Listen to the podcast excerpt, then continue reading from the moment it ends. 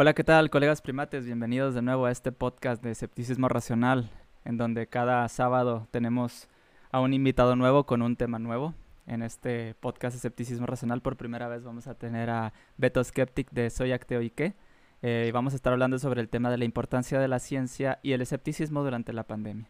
Entonces, pues bueno, antes de empezar, solamente quisiera comentarles que pues hay que darle honor a quien honor merece, ¿no? Eh, es tanto páginas de, Facebook que nos ayudan para, darle difusión a este contenido, que es Libres de Dioses, eh, Invítame a Pensar de Armandowski Trotsky, eh, La Navaja de Hitchens, que también compartimos por ahí, y por supuesto Escepticismo Racional. Beto Skeptic también nos ayudó en, este, en esta ocasión para poder darle difusión a este, a este podcast, entonces pues también muchas gracias a, a Beto por, por esta por este apoyo, ¿no? Y pues también eh, agradecerles a todos los que ya nos estaban esperando desde antes. Muchísimas gracias Héctor, SJ Melvin, eh, Maciel, eh, Narcisus y Aletac. Bueno, pues entonces, bueno, un, saludo Narcisus, también es un compañero de nosotros, creador de contenido. Bueno, pues ahora sí hay que darle inicio a este podcast. Beto, ¿cómo estás? Muy bien, muy bien, amigo. Disculpen un poco la tardanza. No, no hay problema. Aquí ya como quiera estamos listos para, para darle a este podcast como se debe. pues bueno, el tema va a estar muy bueno porque como les dije, eh, vamos a estar hablando sobre la importancia del escepticismo y la ciencia. Ahorita, más que nada, yo creo que es un tema muy importante de, abordar porque tomando en cuenta la nueva cepa que hay eh, del virus, eh, hay muchísima gente que pues ya había querido volver a la vida antigua, ¿no? Que había de que pues poder salir sin cubrebocas, sin cuidarse, ir a fiestas, esto y lo otro. Pero pues resulta que pues como, como todo virus evoluciona, ¿no? Y pues tenemos que cuidarnos al final, al fin y al cabo. Este, esto no, no podemos confiarnos nada más porque se están como medio equilibrando las cosas. Eso no quiere decir que hay que bajar la guardia, ¿no? ¿Qué opinas tú, Beto, de eso? Sí, correcto. Todo el mundo empezó a, a, querer reactivar su vida social, todo, y, no, todavía no podemos. Eh, afortunadamente, como la vacunación está avanzando, pues ya, ya no hay tantas muertes, ya, ya no se ve tanto como antes, pero aún así tenemos que seguir cuidándonos. Así es. Sí, no, y, y es que realmente el hecho de, de que, que, no haya tantas muertes no es excusa para, para, para estar así como si nada, ¿no? O sea, tomando en cuenta que hay muchísima gente, hay mucha gente que no, que no nos hemos vacunado. todavía, por ejemplo. Yo todavía no me vacuno. De hecho, ya se supone que está en esta la siguiente tirada de, de, de, vacunas ya nos toca a nosotros, los de 30 para arriba. Entonces, pues sí tenemos que estar al, tanto, ¿no? Eh, de, de, las noticias para poder... Eh, para poder estar protegidos, ¿no? Acuérdense que las vacunas no previenen eh, que te vayas a, contagiar, simplemente hacen que sea menos probable que te pueda dar el virus, ¿no? Bueno, hacen, menos probable que te dé fuerte. Fuerte. Y obviamente, y obviamente que te mueras. Y que te mueras. Sí, sí, sí. Eh, y digo, aparte te protege porque si en algún, en, estando expuesto te hubiera dado probablemente con la vacuna, pues no. Simplemente no, no, no, no empieces a tener, ¿cómo se le dice? Eh, síntomas, síntomas, de, del, del, COVID, ¿no? Ya, ya vacunado lo más probable es que seas asintomático, O, o que te dé solamente muy leve. Sí, Así es. Ahorita estoy viendo que tengo, tengo al revés la, pantalla, a ver si se, acomoda. Ahí está. Bien. Entonces, sí, es que veía por las letras de atrás, ¿no? A veces no me doy cuenta. Pero bueno, sí, o sea, e, e, eso es, eso es Crítico Omega. Ah, ¿sí? Anda por ahí, ándale, saludos, saludos Luis, ¿cómo andas? Gracias. Este, saludos a toda la gente que está llegando aquí al podcast. Este, como les digo, apenas vamos comenzando y esta plática se va a poner muy buena. Entonces, acerca del tema de, la importancia del escepticismo y la ciencia en, estos tiempos. Yo creo que en estos tiempos lo tomamos más que nada como bait para que, para que pues la gente se interese, ¿no? Pero el escepticismo y la ciencia siempre debería de ser eh, importante tenerla presente, ¿no? Es correcto, siempre debería ser importante, pero lamentablemente tenemos una cultura científica muy deficiente, sobre todo en Latinoamérica. Este, hace el año pasado todavía estaba escribiendo en, mi blog. ¿Por qué la gente no cree en la ciencia? Y te quedas, bueno, mucha gente, o muchos, tienden a tildar de ignorantes o de tontos a, los que no creen en la ciencia. pero hay que analizar por qué la gente no, no confía en la ciencia. Y hay mucho detrás, desde la cultura, eh, la televisión, los medios impresos, este, todo, todo, la educación. Eh, como anécdota personal, yo tuve una maestra de biología que no creía en la evolución. Imagínate, en la secundaria. Maestra de biología, pero obviamente la señora no era bióloga, era, pues como aquí tenemos en México muchos maestros que imparten una cierta materia, pero no son especialistas en el tema.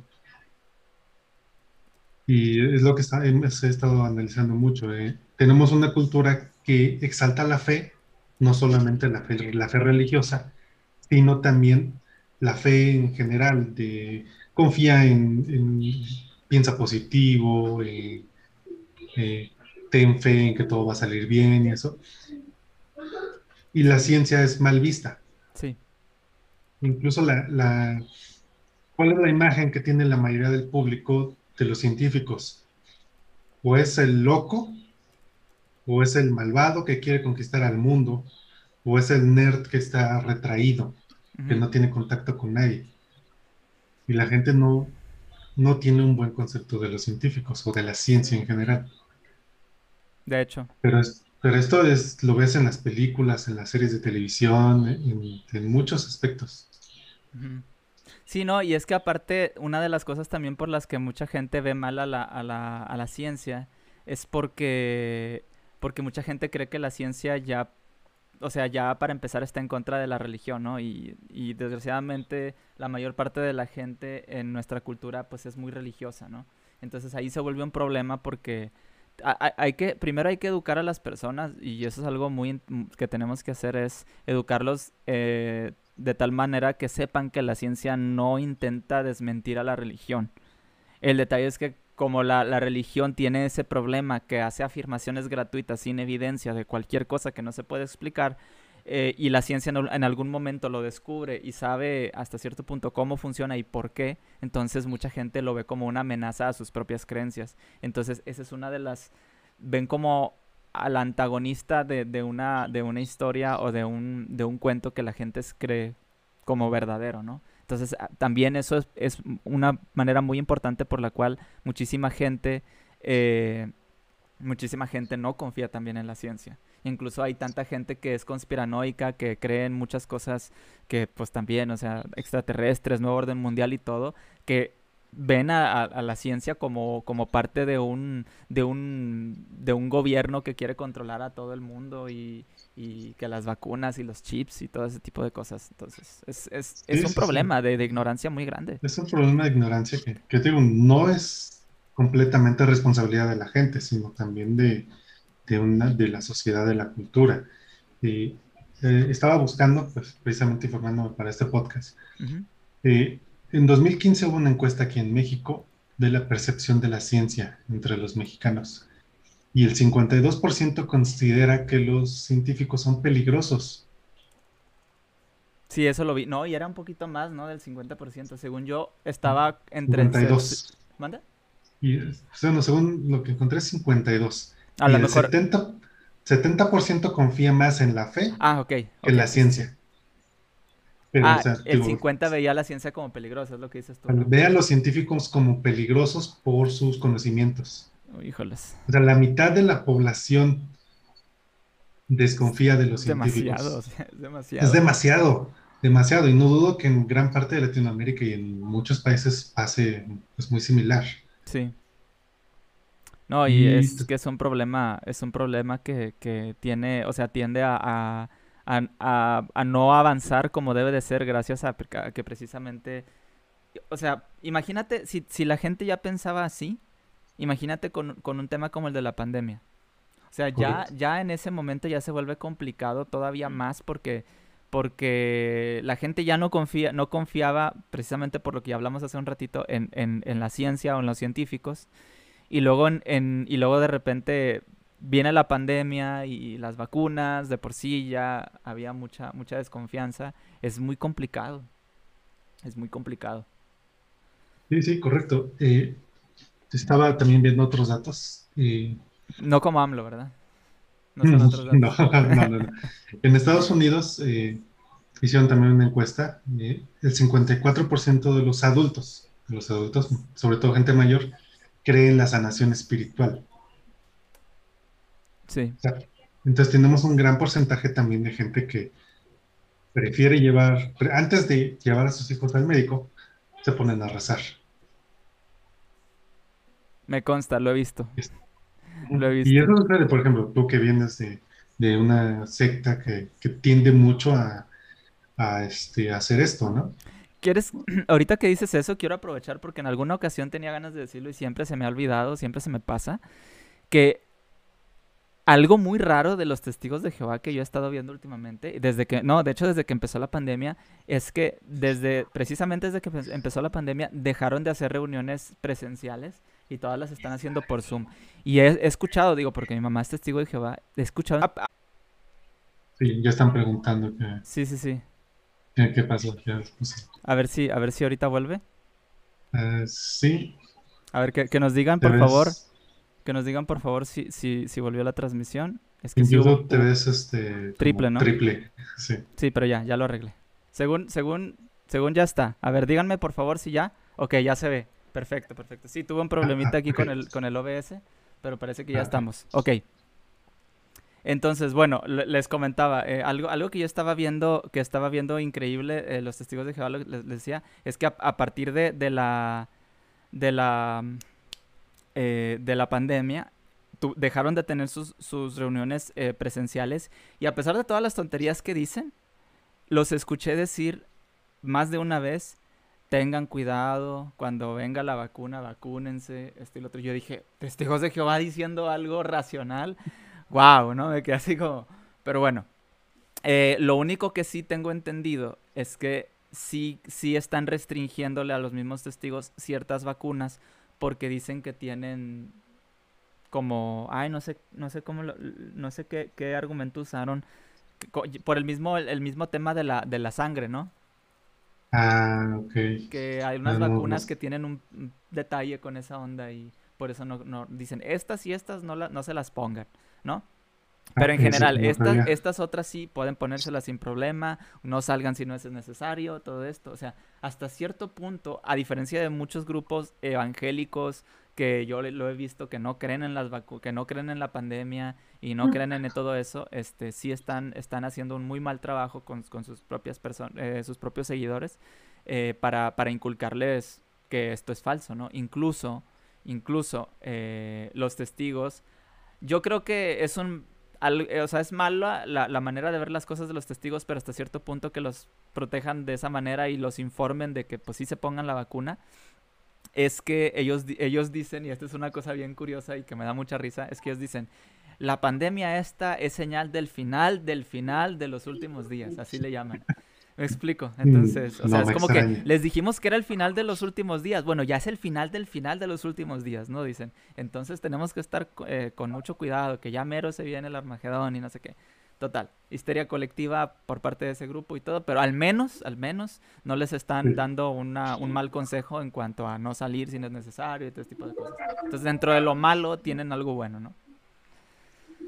Sí, dentro de lo malo tienen algo bueno. Sí, yo también tengo familiares de, de esa secta religión.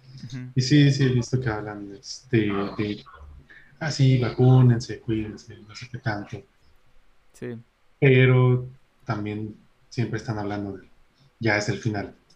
Sí. Sí, siempre están diciendo que ya es el final y que para ellos el final es, o sea, hay, hay muchos, eh, como muchas señales de los últimos días. Ellos se han inventado muchos. Están obsesionados con eso. Sí, sí, sí. La verdad es que sí. Bueno, eh, no sé, digo, dentro de, dentro de toda esa, esa creencia o esa histeria colectiva que hay, bueno, yo te lo pregunto a ti, digo, porque al, al, final como quiera este tema, pues es, un, es algo que a todos nos concierne. Tú, por ejemplo, ¿qué consejo le darías a las personas, sobre todo a la gente que tiene una como desconfianza en la ciencia y así? O sea, ¿tú cómo, qué, argumentos usarías, por ejemplo, eh, para, para decirle a las personas, oye, pues no hay nada que temerle a la ciencia, ¿no? Híjole, qué difícil. Eh, Sí, como bien dicen por ahí que es más fácil convencer a la gente, este, es más fácil engañar a la gente de que convencerla de que sea engañada, ¿no? Eh, creo que uno de los, o lo que yo les diría sería, gracias a la ciencia aumentó nuestra expectativa de vida sana y eliminado enfermedades que antes eran mortales. Ha mejorado mucho nuestra calidad de vida, todas, muchas, muchas cosas que nos ha dado.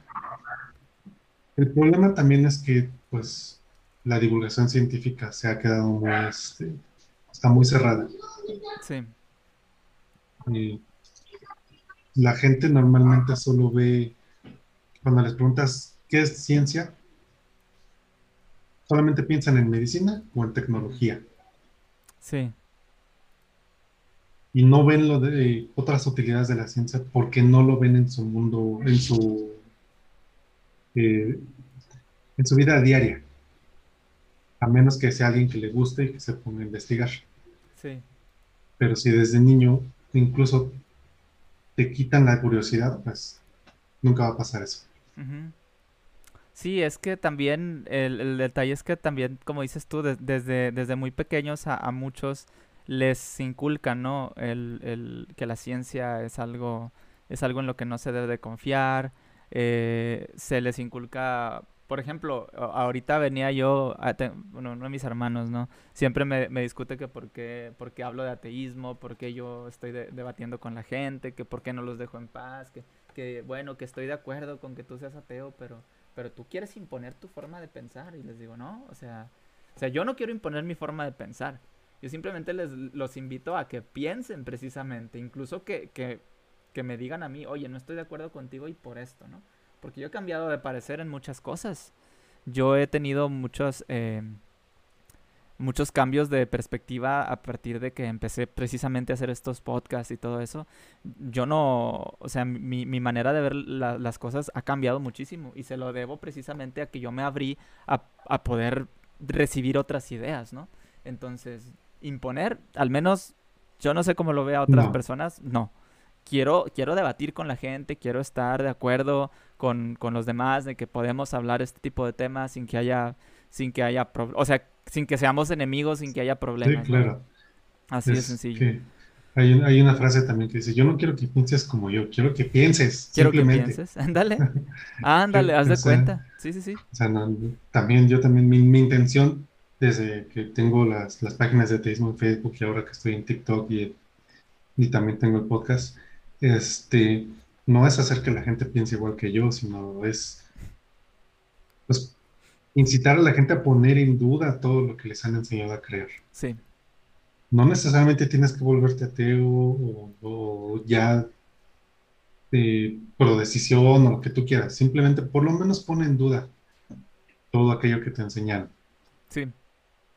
Sí, y es que, y, y, aquí el, el, eh, otro detalle es que no, nos han enseñado, o nosotros, por la, por la misma necesidad que nosotros tenemos de conocer o de, de, de buscarle una, una explicación a las cosas, es que bueno, no estamos contentos, y esto lo he dicho siempre, no a veces no, no estamos contentos o, o, no nos llena el, el simplemente no saber cualquier cosa, ¿no? Queremos a fuerza tener una, una respuesta para todo cuando no siempre las tenemos, ¿no? Entonces, el hecho de que, por ejemplo, tú le dices a, a, a, las personas que creen en cierta religión o tienen cierto modo de pensar, ya no estoy hablando nada más de la religión cristiana, ¿eh? Porque ahorita ya, digo, se ha, se ha diversificado mucho la creencia en las personas, como lo decía hace rato, en, en el post podcast, no, en el pre-podcast, mejor dicho, ahí en TikTok les decía a las personas que mucha gente cambia de fe simplemente, o sea, dejan de creer en el Dios cristiano para creer en otras cosas como los chakras, la, la, la espiritualidad, todo ese tipo de cosas, ¿no? Que somos seres que viajamos en una quinta dimensión y toda la cosa, o sea, o sea cambian su fe por otra, pero todo está basado en, en, en, afirmaciones gratuitas por parte de gente que pues le quiere sacar el dinero a los demás, ¿no? Entonces, este, ahí es donde viene el problema de, de, la, de la creencia injustificada y, y, realmente pues lo dañino que es, ¿no? O sea, Tenemos que entender que, que, al final nosotros no, pues no tenemos conocimiento de muchísimas cosas, sobre todo científicas, este, y, y a veces nos va a quedar la incógnita. Tenemos que estar conscientes y, y que y, y como, como, te digo, o sea, la, la, religión en general o la creencia en general nos, nos hace creer que sí podemos llegar a una verdad absoluta de las cosas, ¿no? Mediante lo que tú quieras mediante la meditación, mediante la oración, creer en un dios o varios dioses o lo que sea, ¿no? Eh, sí, es que les da un sentido, un sentido de tanto de pertenencia como de vida y este y efectivamente cuando tú confías en eso o cuando tú empiezas a aprender ciencia te das cuenta que hay muchísimas cosas que todavía no sabemos y que posiblemente al menos en, nuestros tiempos, en nuestro tiempo nunca vamos a saber. les tocará dentro de 100 años, 200.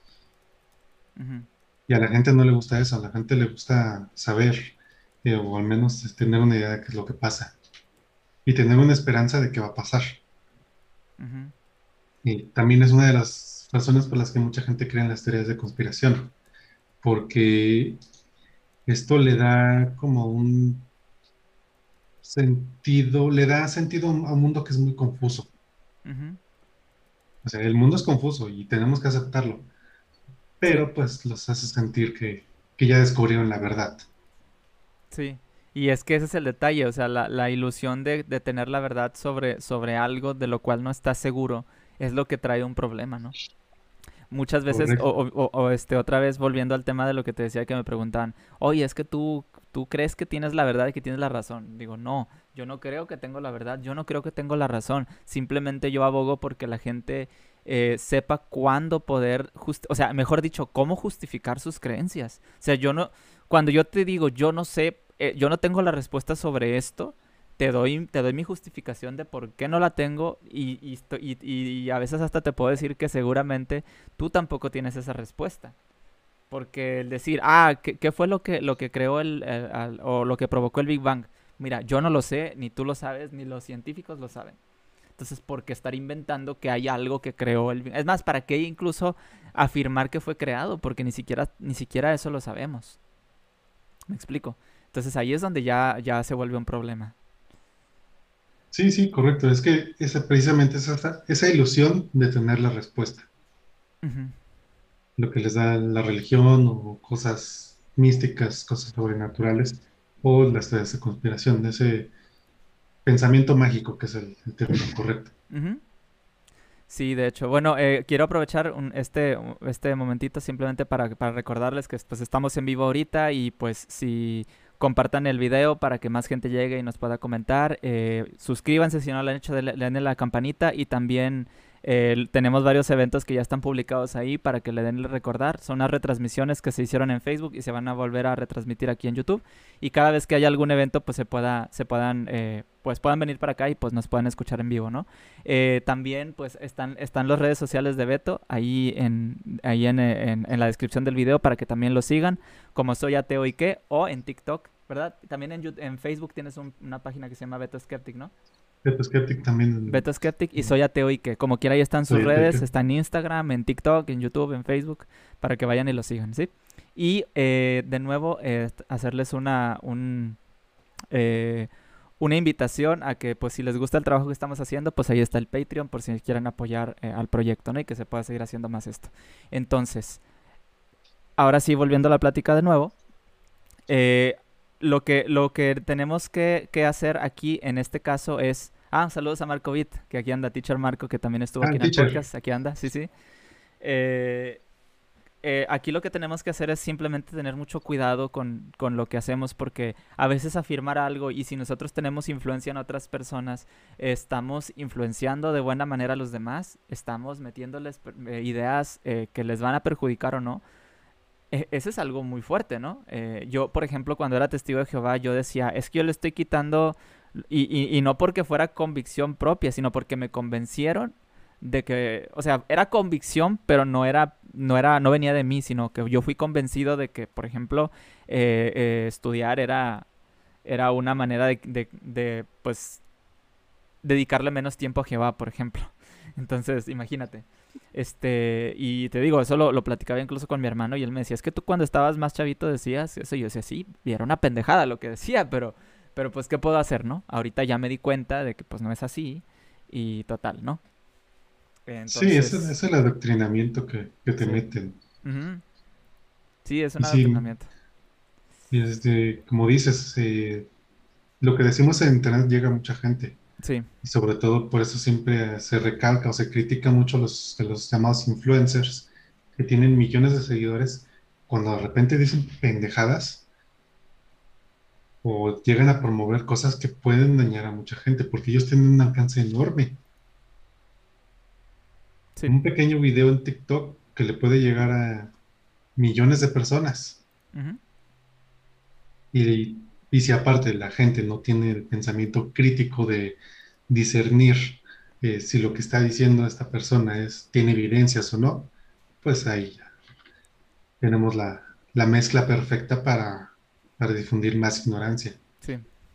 Oye, es que no por nada se les llama influencers. Ahorita digo, se demerita mucho el término influencer, pero es que también no hay que ignorar el poder que tienen muchas, muchas figuras de internet para, para poder, valga la redundancia, influenciar a, a mucha gente, ¿no? O sea, ¿cuánto, cuántos, ¿cuánta gente joven no ve, por ejemplo, esas personas que, que hacen videos en YouTube y todo eso?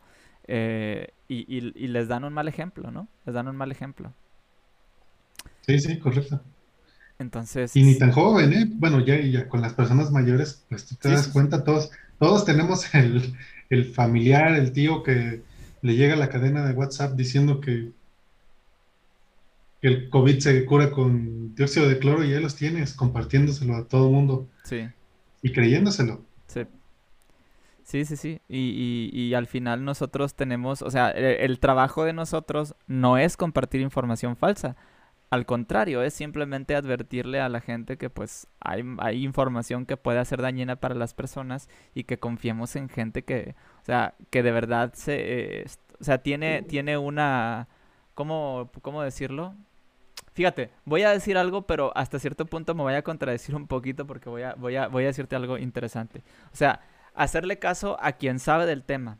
Pero hace rato tú me decías que tú tuviste una maestra que, de biología que no, no creía en, el, en la evolución, ¿no? Entonces, incluso dentro de, de, esta onda de la gente que, que nosotros eh, sabemos o tenemos, con, eh, tenemos el conocimiento de que ellos saben porque estudiaron, hay que tener muchísimo cuidado. O sea, sí está bien que haya alguien que estudió y que nos pueda dar una información, pero el hecho también de que alguien haya estudiado no dice que pues tenga el... Em, ¿cómo lo, podemos decir? Eh, la autoridad para poder decretar si algo es verdadero o no. O sea, si revisamos la fuente de alguien, así, así tenga credenciales, hay que comparar. Hay que comparar esa fuente y verlo con otras personas para ver si, si hace match, o sea, si, si tiene una cosa que ver con la otra y, y pues llegar a una conclusión racional, ¿no? Sí, sí, y es que precisamente, o sea, no nada más porque dice es doctor, es maestro, es lo que tú quieras, ya le vamos a hacer caso, ¿no? hay que contrastar fuentes, ver de su trayectoria, si ha publicado artículos, eso. No todo el mundo sabe hacerlo, pero realmente es fácil, puedes hacerlo en Google. A lo mejor ya términos más académicos o que son en otros idiomas, no tan fácil los encuentras, no tan fácil los va a entender la mayoría de la gente, pero por lo menos indagar un poquito, ¿quién es la persona que me está diciendo esto? Un ejemplo clarísimo, Andreas Kalker, el tipo que es, promueve el, dióxido de cloro. Todo el mundo lo conoce como doctor.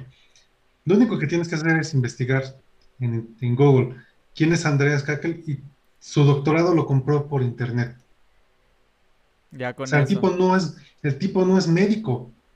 No tiene, ni es, no es ni médico, ni bioquímico, ni nada de eso. Compró su título por internet, con, que es doctor en medicina alternativa y no sé qué tantas cosas. Y luego para acabarla, ¿no? Exactamente.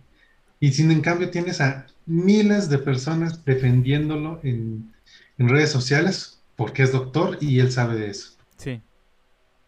Sí, no, al final, digo, hay, hay redes, lo, que hablábamos ahorita de, las teorías conspirativas y todo, eh, de personas que hablan sobre los Illuminati, sobre los seres de humo y sobre los Anunnaki y todo ese tipo de cosas, eh, son gente que tampoco, tampoco, o sea, tiene una formación en, en, en historia, no arqueólogos, ni historiadores, ni nada. nada. Este, y, y, que, y que hacen, lo dicen con una, una seguridad, sabes que esto es real porque la profecía se está cumpliendo y hasta te citan la Biblia, ¿no? O sea, es una cosa horrible, ¿no? Horrible.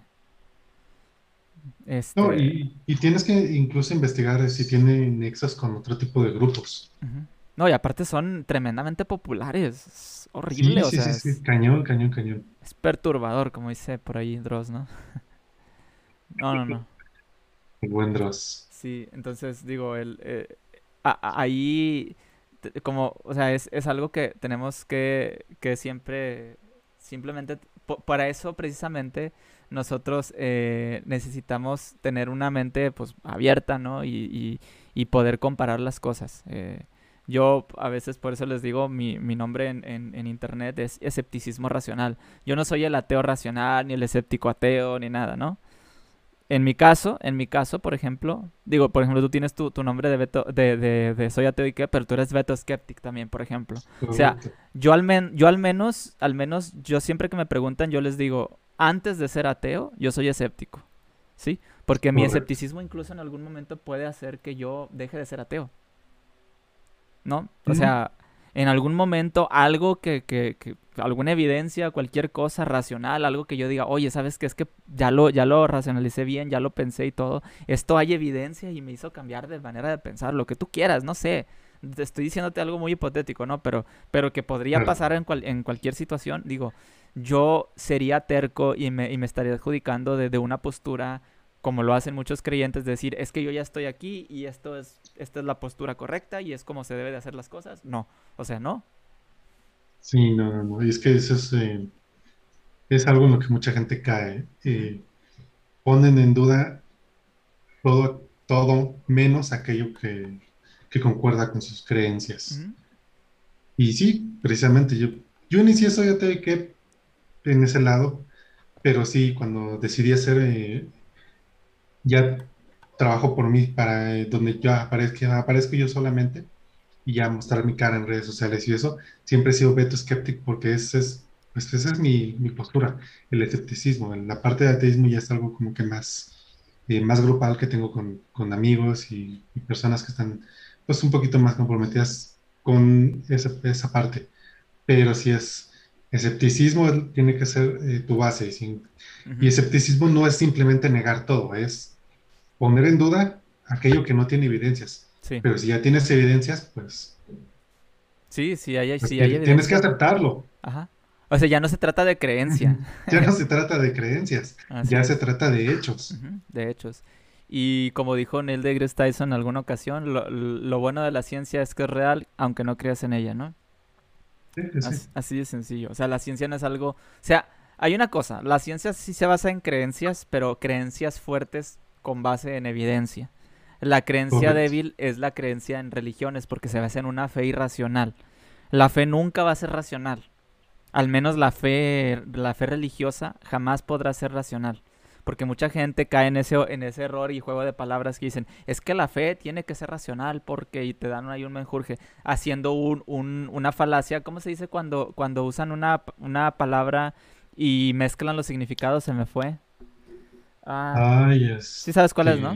Sí, sí, no, no recuerdo. Bueno, ahorita, ahorita, si nos acordamos lo decimos, ¿no? Pero agarran la palabra fe y, y, revuelven el significado sabiendo que hay muchos significados de fe, pero no tienen nada que ver, si no tiene nada que ver, por ejemplo, con, con la fe religiosa, porque la fe religiosa es una cosa muy distinta a lo que, a lo que realmente sería una fe, por ejemplo, en el término o en los términos de confianza. Entonces, bueno. Exacto. Incluso si tú le dices, este, a ver, defíneme fe, normalmente te van a dar la definición de la Biblia. Sí. Que no tiene nada racional. Sí, sí, sí. Entonces, eh, entonces, por ejemplo, siempre, siempre en una plática o cuando estamos, se está intercambiando un, punto de vista eh, con, con, temas o cosas muy específicas, eh, hay mucha confusión en el lenguaje, ¿no? El, lenguaje es algo muy cambiante, yo no soy autoridad y yo creo que nadie es autoridad del lenguaje, nadie en absoluto. Hay entes que se, que se dedican a poder decir, oye, ¿sabes qué? Esto se usa mucho y por eso es correcto decirlo porque pues hay mucha gente que usa este término, ¿no? La palabra güey ya está en el diccionario, no porque sea una palabra en sí, simplemente porque se usa y punto para referirse a, otra persona, ¿no? Sí, y muchos toman de referencia la RAE, pero la RAE son, una bola de viejitos españoles que quieren este, pues mantener el lenguaje, pero han, han aceptado muchas palabras que no son o que no eran de este, aceptadas porque el uso se, se, hizo público. Sí, sí, sí. o sea, tampoco, es como que, ah, pues como lo que dice actualmente la RAE ya tiene que ser así. Siempre no, porque el lenguaje cambia. Sí. Entonces ahí es donde tenemos, tenemos, eh, necesitamos nosotros, por ejemplo, eh, estar bien conscientes. No hay autoridades del lenguaje. Hay, recopil hay gente que se, o entes, como digo, que se, que se encargan de recopilar eh, significados y decir, ah, bueno, mira, en cierta zona esta palabra significa tal y en cierta zona. Y, y, con el paso del tiempo estas palabras se fueron, eh, se fueron usando más porque por X causa, ¿no? Pero no son, ellos no dicen, esto, esto se debe de decir y esto no se debe decir. Obviamente debe de haber algo que regule el, lenguaje porque pues debemos estar hablando el mismo idioma, no vamos a estarnos inventando palabras a cada rato. Pero autoridades del lenguaje no, no existen. No. El lenguaje lo hacen los hablantes, no, no una autoridad. Ajá. Entonces, bueno, precisamente. Pero bueno, ese es otro tema. Ese es otro tema. Pero digo, entra, ¿no? Entra. Porque precisamente es lo que estamos hablando ahorita. Vamos a suponer, eh, hay gente, en este caso, que, que por ejemplo, utilizan, utilizan eh, términos como, por ejemplo, ah, es que por ejemplo, ahorita hablando del tema de la ciencia, ¿no? Es que solamente es una teoría, ¿no? Y por eso no es algo que está comprobado. Y ahí es donde viene la desconfianza de la ciencia.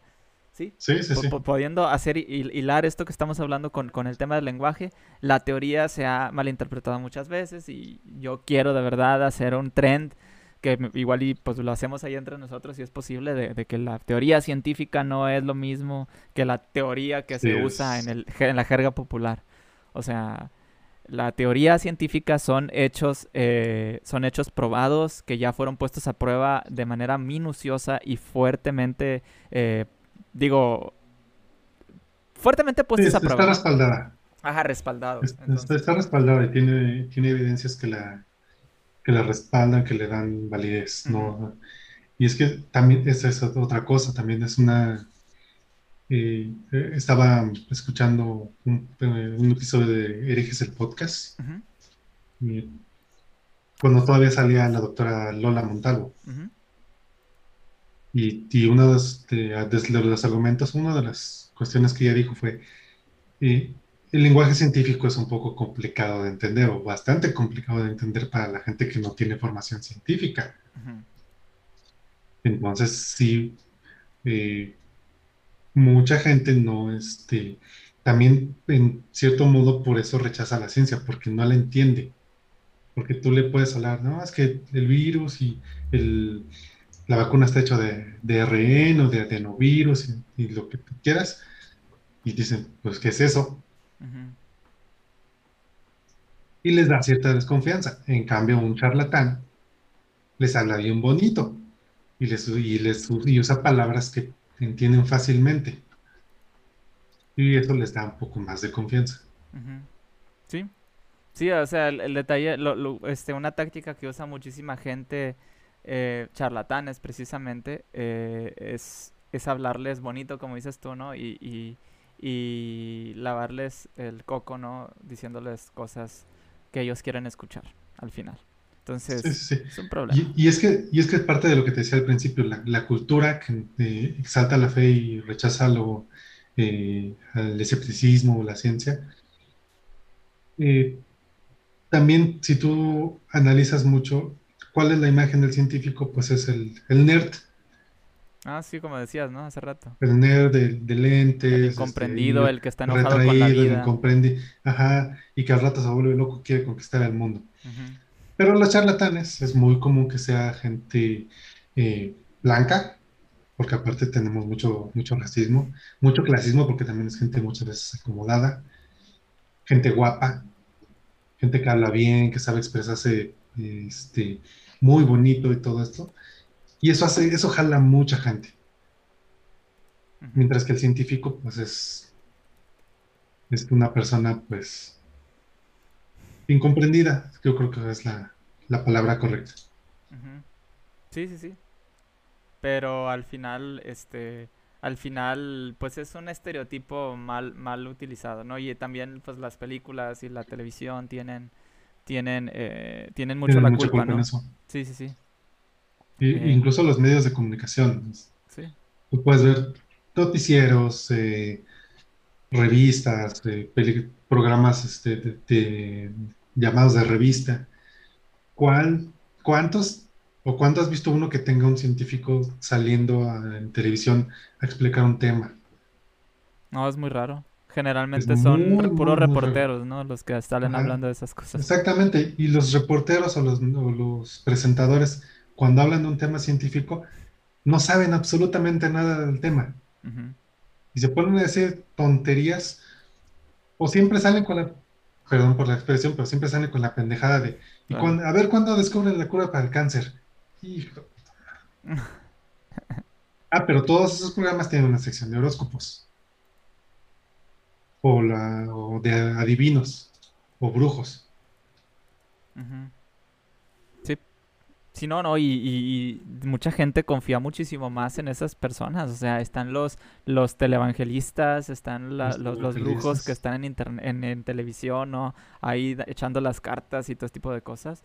Y pues digo, estamos de acuerdo que esas personas se lucran con la necesidad de, la, de las personas. Es algo, es algo muy triste, ¿no? Al menos desde mi perspectiva. Sí, ¿no?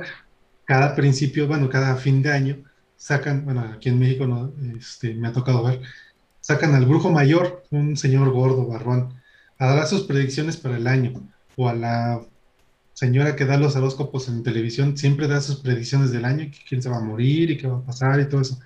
Y ahí tienes a todos los periódicos replicando lo que dijo esta persona. Sí. Ah, pues sí. Da coraje, ¿verdad? Sí, sí, sí. Sí, la, es que te pones a pensar en eso y, realmente, realmente es un, es un problema. O sea... es, y ese es uno de los principales problemas que tenemos, que no tenemos cultura científica. Y por eso llega la pandemia y la gente no sabe ni cómo funcionan las vacunas, no sabe qué es un virus o cómo funcionan. Hay gente que piensa que las antenas de 5G propagan el virus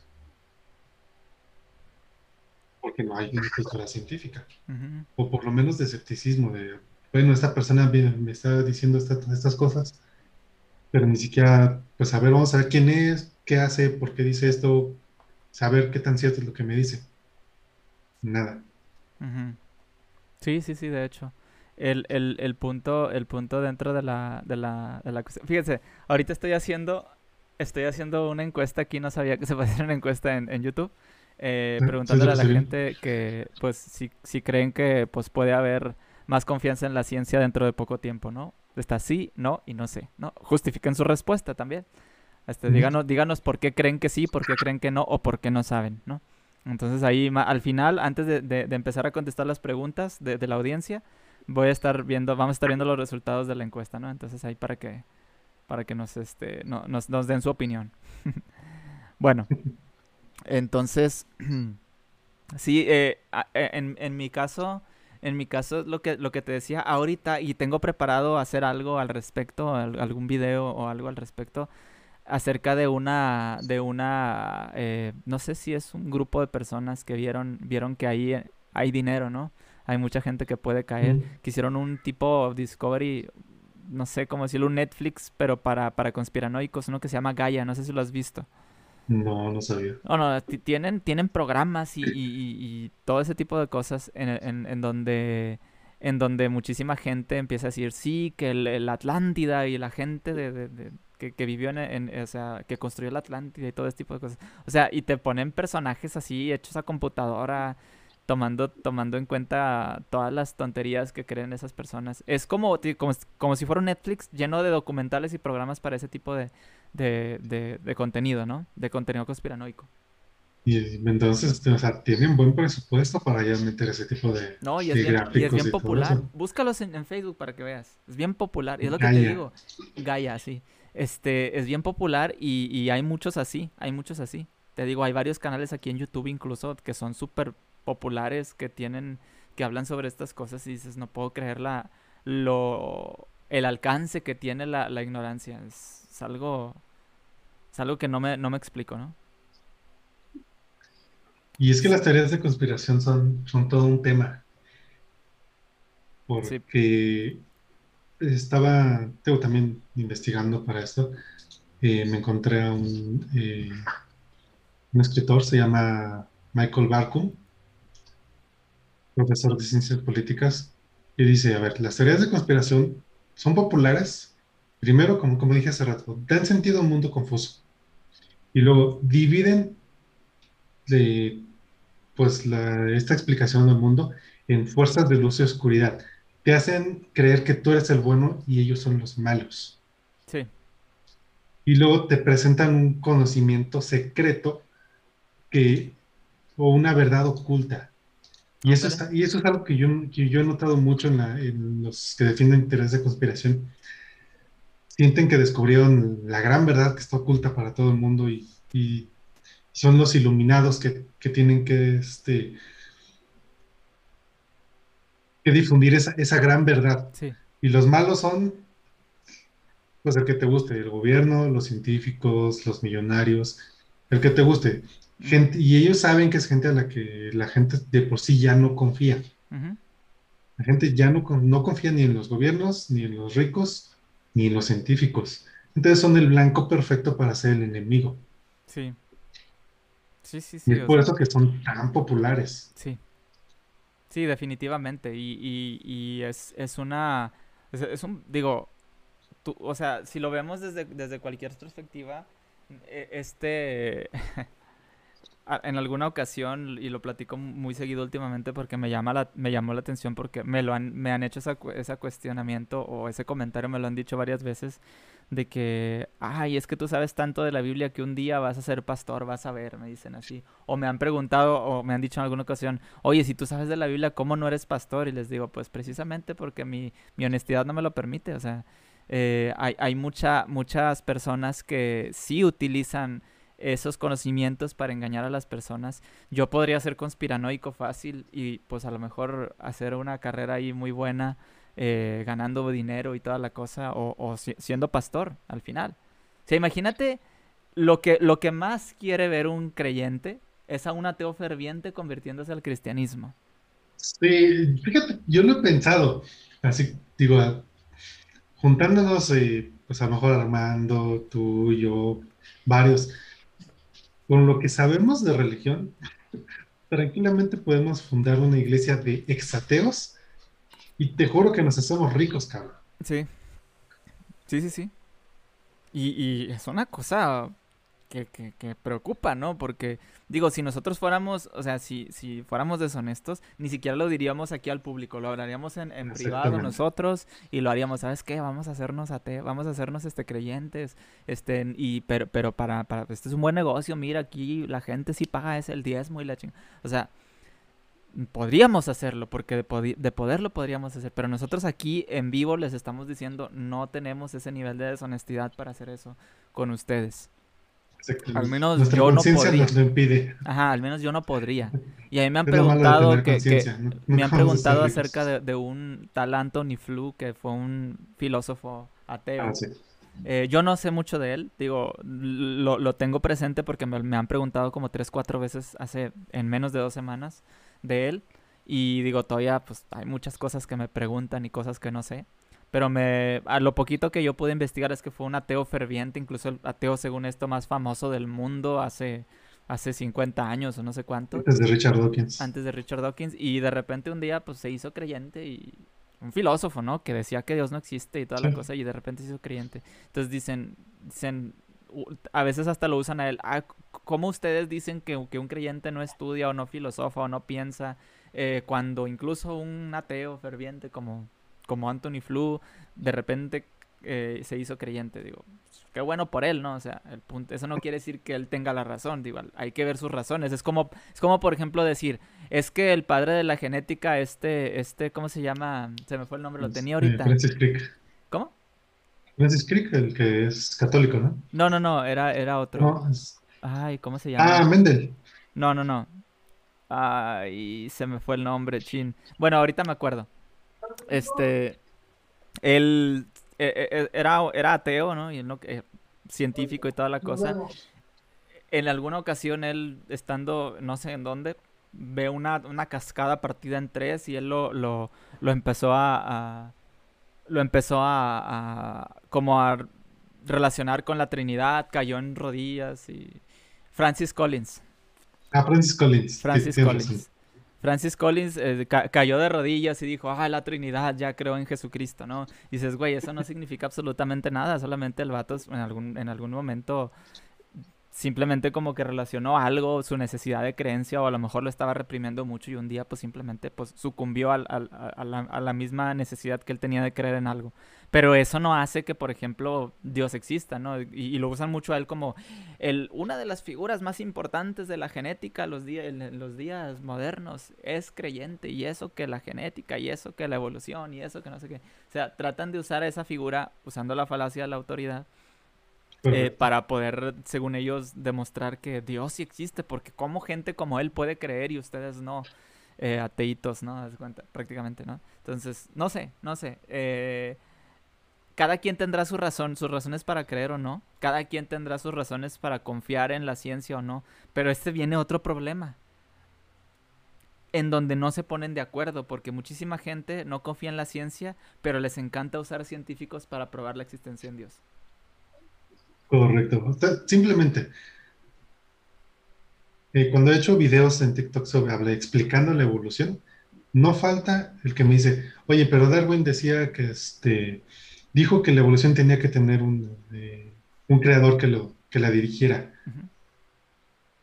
O sea, estás negando la evolución, pero me estás diciendo que Darwin la eh, creía en un Dios. O sea, a ver, ponte de acuerdo. Y, y también todo el mundo pone a, a la Maître o a Einstein. Ya, ya no mencionan tanto a Einstein, pero todo el mundo habla de Einstein, que él llegaba a mencionar a Dios y él no era, él no creía en el Dios de la Biblia. O Isaac Newton, ¿no? O, sea, si, O si- Newton. pero si vamos a usar a Newton, por ejemplo, también vamos a tomar en cuenta que él creía en la alquimia. Entonces, la alquimia y en la real solamente astrología. porque, hay- porque Newton creía en ella, no, ¿verdad? Darwin, eh, a, a pesar de que él, pues, dio las bases muy buenas y muy fuertes para la teoría de la evolución, eh, era muy racista. Eh, Quiere decir que la evolución no Correcto, era, era- no era, no puede ser válida porque, porque él era racista, no. Y, y, y, y la, la, la, le- la ley de la gravedad o la- el principio de matemática que escribió eh, Isaac Newton no es menos válida porque él haya sido, que haya creído en la, en la alquimia y así muchas otras cosas, ¿no? El punto es, Sí. sus, sus logros, sus logros científicos nada tienen que ver su- con sus creencias personales. Así de sencillo. Pero acá, mira, nos, nos menciona Levi Mendel también. Mendel, ¿en qué sentido? Mendel que también era sacerdote, Ah, ok. de la genética. Sí, sí, sí. Y, y, bueno, yo, yo Y- estaba y hablando siempre de un personaje mencionan. como más, más contemporáneo, pero sí. No, no, sí, claro. Pero este es otro ejemplo de un- una persona religiosa que, que hizo aportes científicos, pero que ellos siempre aclararon que no, este, o por, por lo menos con Lemaitre sí hay entrevistas a él con él declaró que nunca mezcló la fe y la religión. Pero eso no lo quieren decir. Pero eso no, es- ni, les- ni siquiera lo saben. Una verdad que los creyentes no quieren que sepas. Descubre la verdad con nosotros, ¿no? ¿Das de cuenta? Ándale. Exactamente. Prácticamente.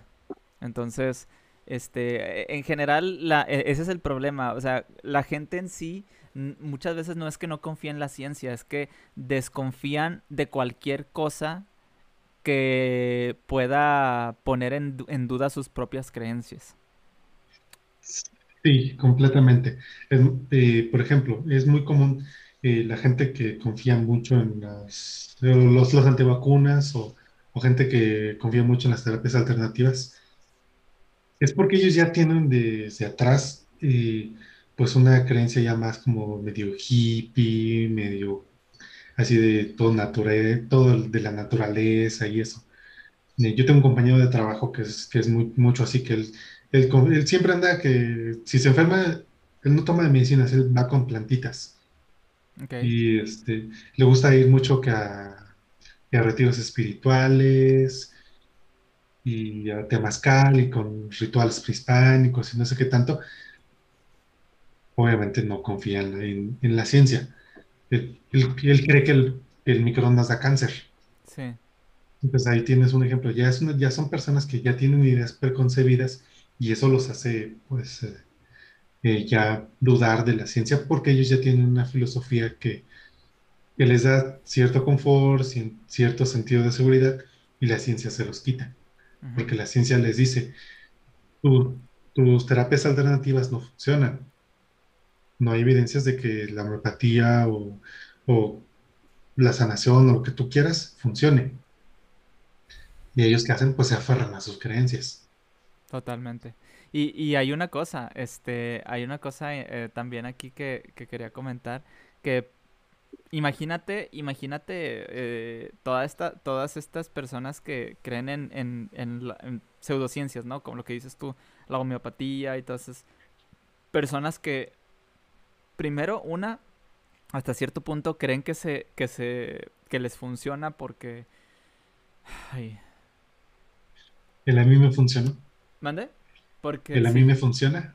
Sí, es, bueno, es que mira, a mí en, en alguna ocasión, por ejemplo, me, me, ha, me ha pasado que, que, digo, yo creo que, que, a todo mundo en algún momento, de repente todo te empieza a salir mal, ¿no?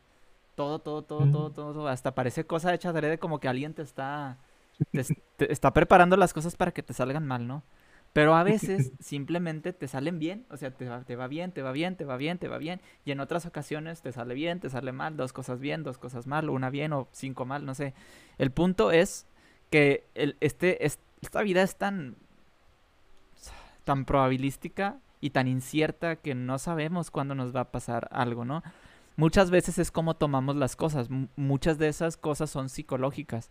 Cuando uno eh, busca una solución, mentalmente tú ya estás predisponiéndote a que las cosas te van a salir bien, entonces tú vas a verle el lado bueno a, a las cosas.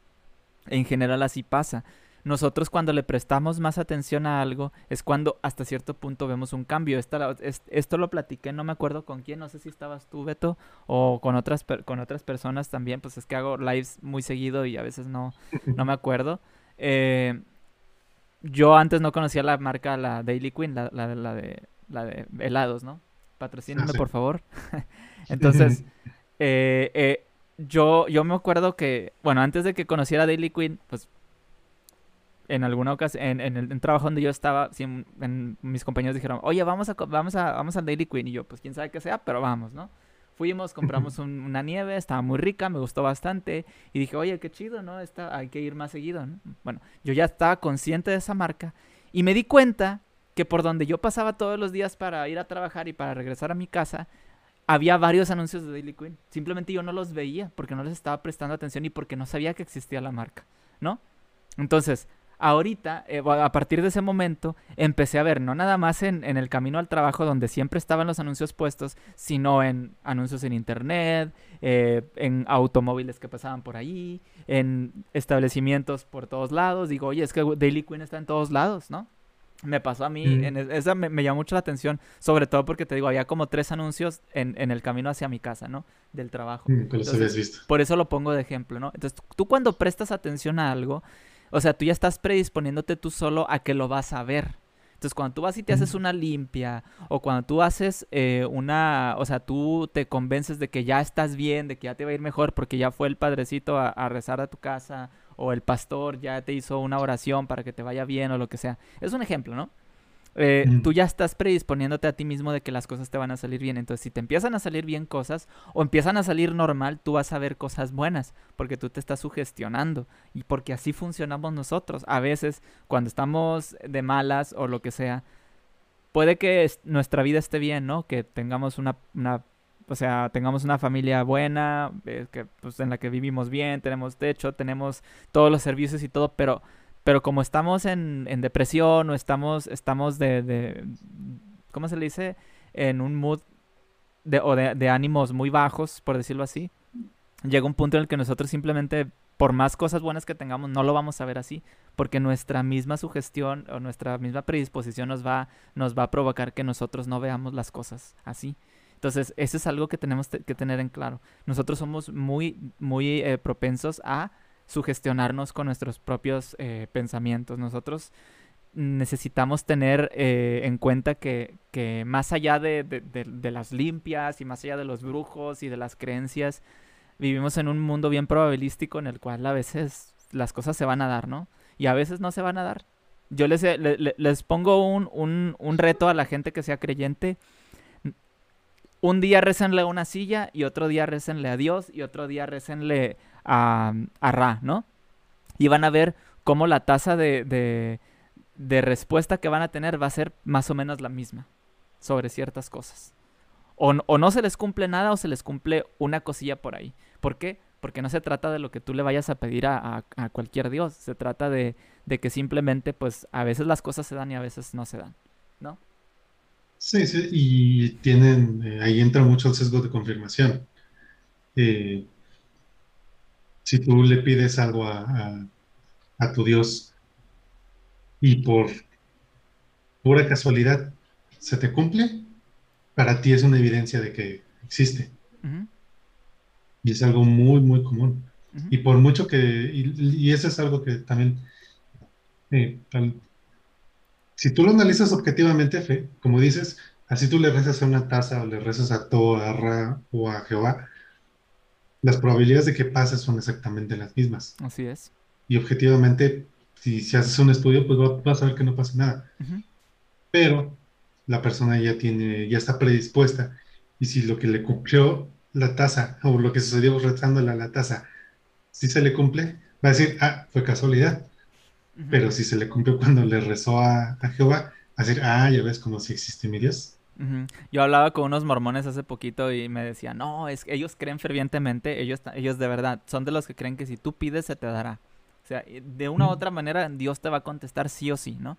Entonces eh, ellos me decían, me decían eso, ¿no? Este, eh, no, es que si tú le pides a Dios, Él te va a contestar. Y le digo, entonces si yo, por ejemplo, ahorita le pido a Dios que quiero un carro último modelo, ¿me lo va a dar? Me dice, ah, no, es que tienes que trabajar por él. yo digo, pues, ah, mira, si yo, si yo trabajo por él, aunque no le rece a Dios y llego a, a juntar el dinero para comprarlo, se me va a cumplir. Entonces, entonces, ¿dónde está la diferencia? O sea, tú estás, estás, es como el que, el que te dice, no, tómate tus hierbitas y todo eso para que te mejores, pero no te dejes de tomar tus medicamentos, ¿eh? Pues claro. Porque si no te tomas tus medicamentos, pues no te vas a curar. No te vas a nada. Pero fíjate, ahí entra algo de, peligroso. Hay gente que sí deja de tomar sus medicamentos por tomar las hierbitas. Yo conozco gente por tomarlo por tomar la homeopatía. Yo conozco gente que, que, va al médico y los medicamentos que, les dan no se los toman y se toman la medicina alternativa que son las hierbas y todo eso.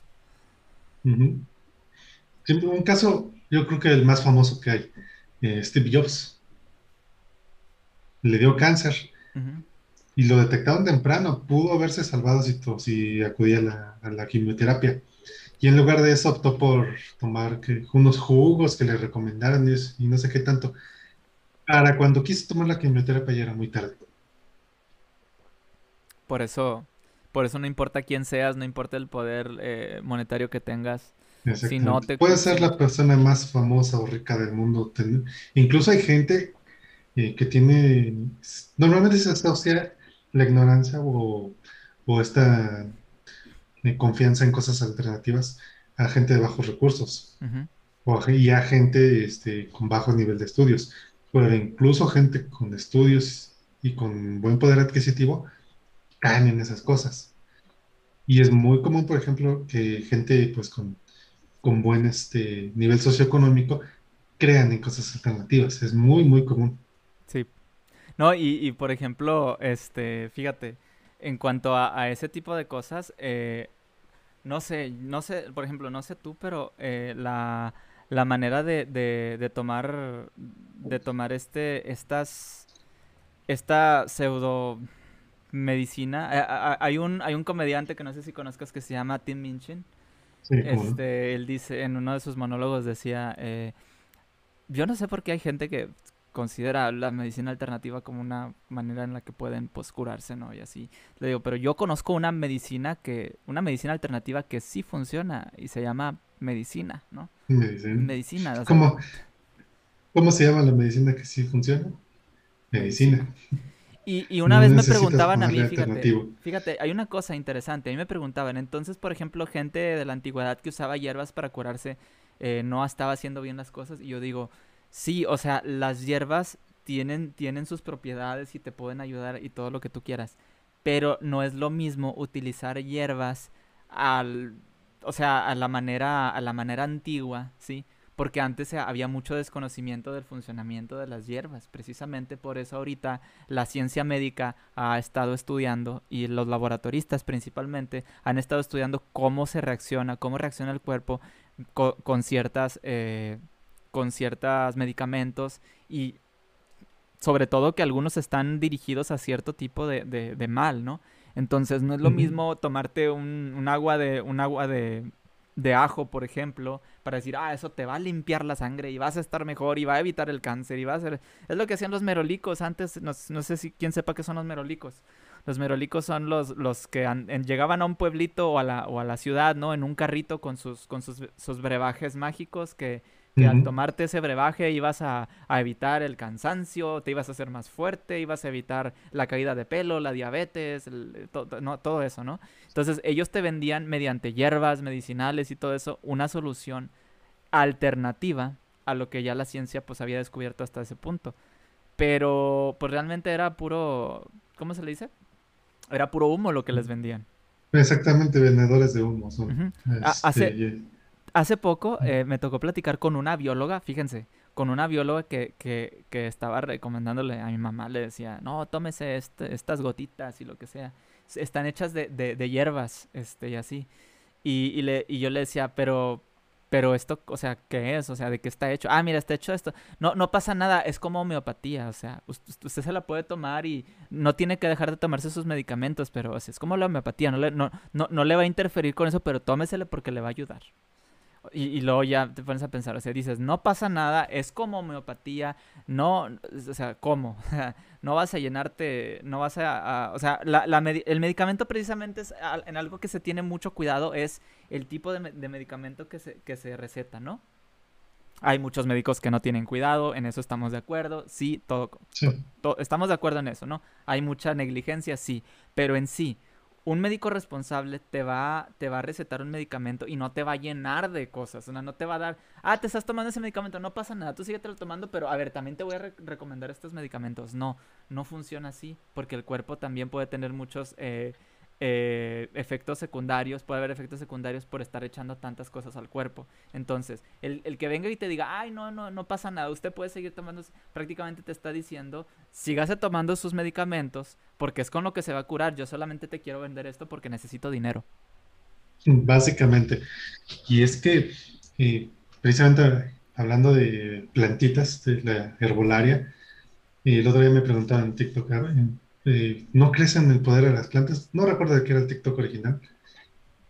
Y le puse, ok, las plantas pueden tener eh, algunas propiedades curativas.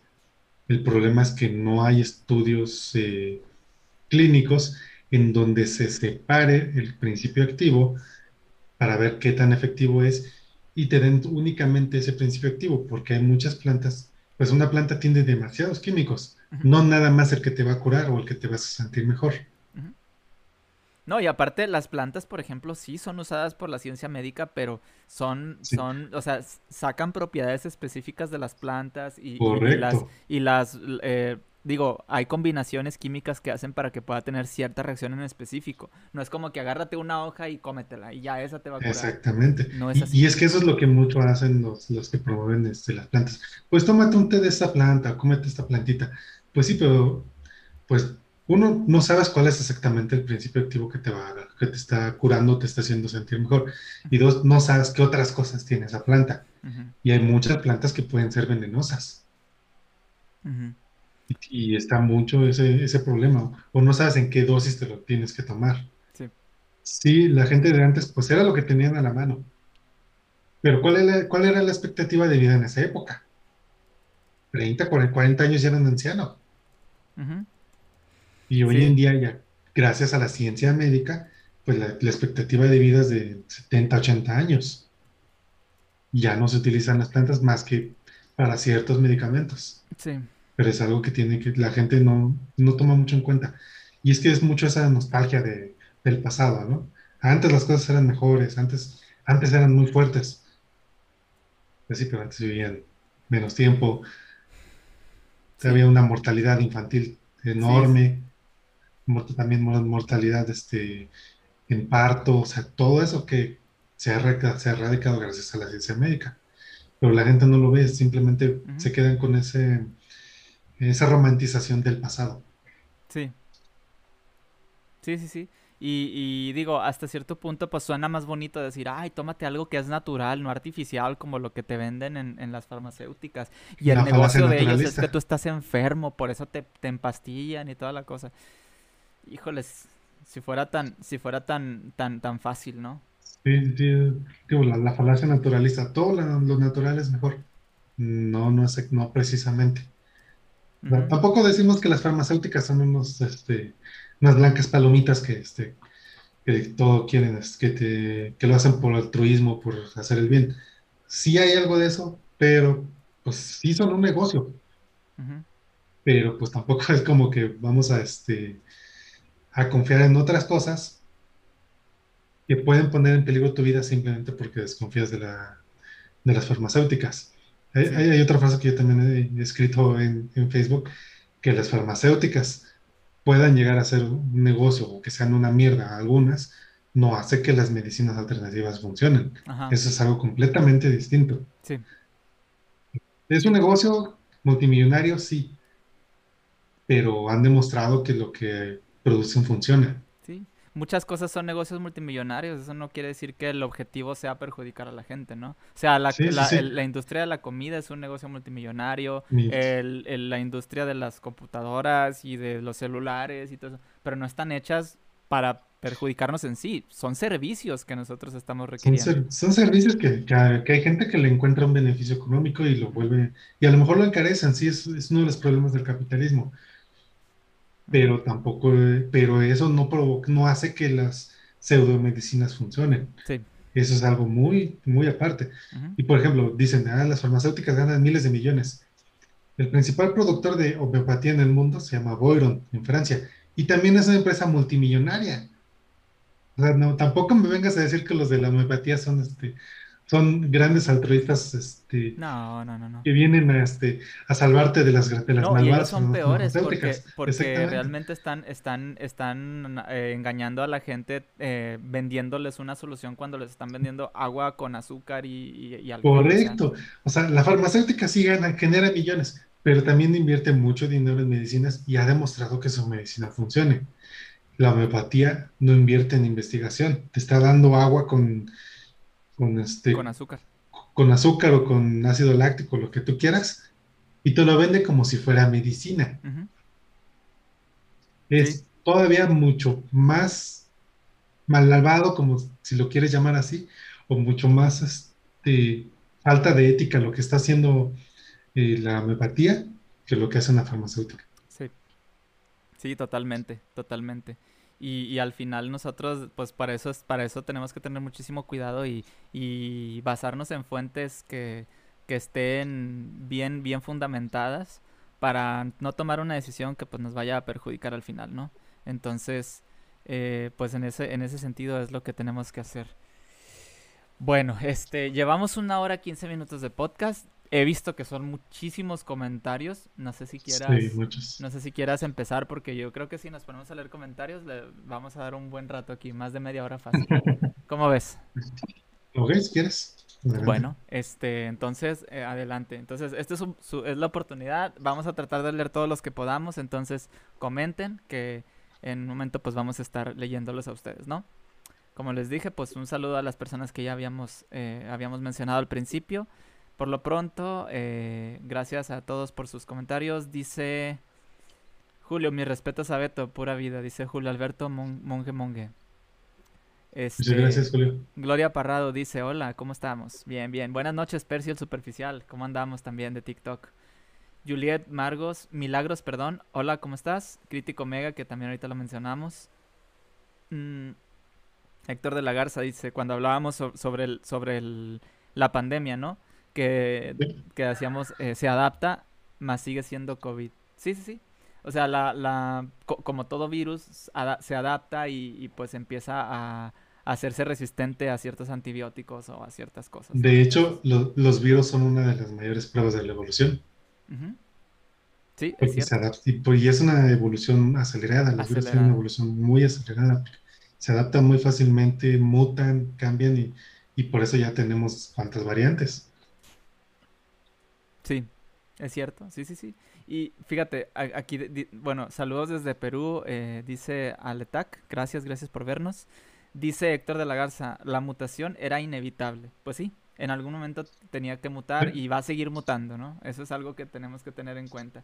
Pero para eso tenemos que tener muchísimo cuidado, porque si estamos así como si nada saliendo y, sin, sin, usar cubrebocas, eh, saludándonos todavía de beso con cualquiera o abrazo, lo que sea, cuidado, este, cuiden mucho, a veces a lo mejor hasta mucha gente se va a enojar con ustedes porque estaban acostumbrados a tomar del mismo vaso y, oye, dame tantito de lo que estás comiendo, no, no, eso no se hace, eso no se hace, digo. Este... Y, es que ahí hay algo que mucha gente no toma en cuenta y muchos caen en ese egoísmo de decir, pues es mi cuerpo, yo decido si me vacuno o no, o si sigo las, las restricciones, no, no, nada más eres tú si vive, si fueras un ermitaño que vive ahí en la montaña, pues, pues sí, pues sí es, tu, problema si te vacunas o si te cuidas o no, pero vives en sociedad, vives con familiares, tienes contacto con otras personas que puedes dañar. No nada más es, este, ah, pues yo, yo decido si me vacuno, si me muero es mi problema. Sí. No. Sí, sí, sí. Es cierto, o sea, no, nosotros, nosotros no, no vamos a saber eh, simplemente... O sea, las cosas no nada más nos van a afectar a nosotros. Quería comentar ahorita porque la encuesta que, que, hice, eh, ya la terminé. El 68% dijo que, que sí pensaba que... Es que la quité, ya no supe para dónde se fue la encuesta, entonces la voy a mencionar ahorita. Está hasta abajo, en los comentarios. ¿Sí aparece? Ah, no. Yo la veo en los comentarios hasta abajo. A ver, déjame. 68% sí. Ah, sí, ahí está, sí es cierto. No lo había visto. No sé, no. No sé, no. 18. No sé, 18 y no en 13%. ¿Ok? Pues bueno, ahí está, ahí está la, ahí está la, el resultado. Ustedes, pues, como, como les dije, justifiquen por qué sí, por qué no o por qué no saben, ¿no? En general... Un poco optimista, pero... Pues creo que en cierto modo tienen razón. la... Sí, antes de la pandemia sí había mucha desconfianza y hoy en día vemos también mucha desconfianza en las redes sociales, pero porque las redes sociales hacen que todo sea más grande. Pero sí creo que sí hay mucha gente que ya, pues, se ha dado cuenta que, pues, pues lo único que nos va a sacar de esto son, pues, es la ciencia, las vacunas, y la ciencia médica, ¿no? Sí, es cierto. Esperemos que sí, no sé si, si sea tan... Ojalá y este no, pase mucho tiempo para que la gente empiece a tomar en cuenta, pues, que las... Que, lo que hace la ciencia médica no es para perjudicar en general a las personas, para mí también es, una, es un insulto para quien de verdad se está arriesgando en los hospitales y, luego que venga mucha gente a decir, es que ustedes quieren matar a la, a la, gente. O sea, no, realmente no. Eh, bueno, dice Héctor de la Garza, creo que la ignorancia, las falacias y dogmas hacen que la gente tomara las cosas a la ligera. Sí, y aparte que no estamos acostumbrados a hacer bien las cosas. Este, tenemos una, una manera de, llevar a cabo, o sea, muy así a la y se va, ¿no? ¿Qué, qué, qué hacían el Chavo del 8, por ejemplo? De que, a ver, agarra, agarra la guitarra así, así, pues ahí se va, ¿no? Y es el ahí se va, es como, como algo que nosotros normalmente, pues, agarramos en general así, es como que, ah, pues ahí, pues ahí se va, no, la mexicanada, ¿no? Arréglalo como sea y ahí quedó. Pero, pues, Exactamente. y es muy común en Latinoamérica en general, no nada más aquí en México. Entonces ahí es donde, donde viene el problema en este caso. Dice Iván González, el lema de todos los covidiotas que conozco es, no pasa nada. ¿Cómo estás Iván? Tenía rato que no te veía aquí en los comentarios. Pero sí, O sea, mucha gente dice, no, es que no pasa nada. Mira, yo no conozco a nadie, yo no conozco a nadie que se haya eh, enfermado de COVID. Hace poquito eh, me comentaba, eh, me comentaba mi, mi, novia que, que, que, falleció un primo, ¿no? De, de COVID. y fue en una semana, ¿no? O sea, le dio, imagino que fue la, la nueva cepa, no sé. Y simplemente en un momento cayó. O, o a lo mejor el COVID simplemente el, el que el que nosotros estamos viviendo ahorita todavía, no sé, no sé. El punto es que le dio el COVID y falleció en una semana, no sé cuánto tiempo, pero fue algo rápido. Yo también tengo un vecino aquí a cuatro casas, bueno, tenía. Era profesor de gimnasio, o sea, era una persona sana. No era esos, de esos profesores panzones, ¿no? No, no, no, o sea, sí era una persona sana que ah, jugaba, jugaba voleibol y básquetbol, o sea, tú lo veías y, y no tenía 40 años. En una semana también se murió. Y ese es el detalle, o sea, el hecho de que no conozca uno gente que, se haya muerto de COVID y así, no quiere decir que no exista la, la enfermedad, o sea, el problema es que mucha gente toma ese tipo de cosas, voy a volver a lo mismo como muchos creyentes que se, que se basan en la experiencia personal. Es que a mí me pasó algo, por lo tanto yo, yo sé que Dios existe porque yo tuve, yo precisamente, o conozco a alguien que, que le ocurrió un milagro es que no son cosas que pasen así individualmente, o sea, son cosas que tienen que, o sea, tiene que haber una evidencia. Y para el caso de la, de la pandemia, tenemos más que evidencia, ¿no? O sea, todos los países del mundo están adoleciendo de precisamente este problema y no tenemos que tomarnos a la ligera este tipo de cosas, ¿no? Sí, y es, es que eso es algo que, que nos pasa mucho, eh. no creemos en algo hasta que nos pasa personalmente. Sí, sí, tenemos que tener muchísimo cuidado, entonces Así, así es como, como funciona. Y, y, realmente no, o sea, mira, ahorita que, quería otra vez hacer un comentario, bueno, seguir este mismo que estoy diciendo, con un comentario de Julio Alberto Monge. Dice, la ciencia no tiene la respuesta a todo, pero la, la religión después de dos mil años de cristianismo no tiene respuesta a nada. No tiene respuesta a nada.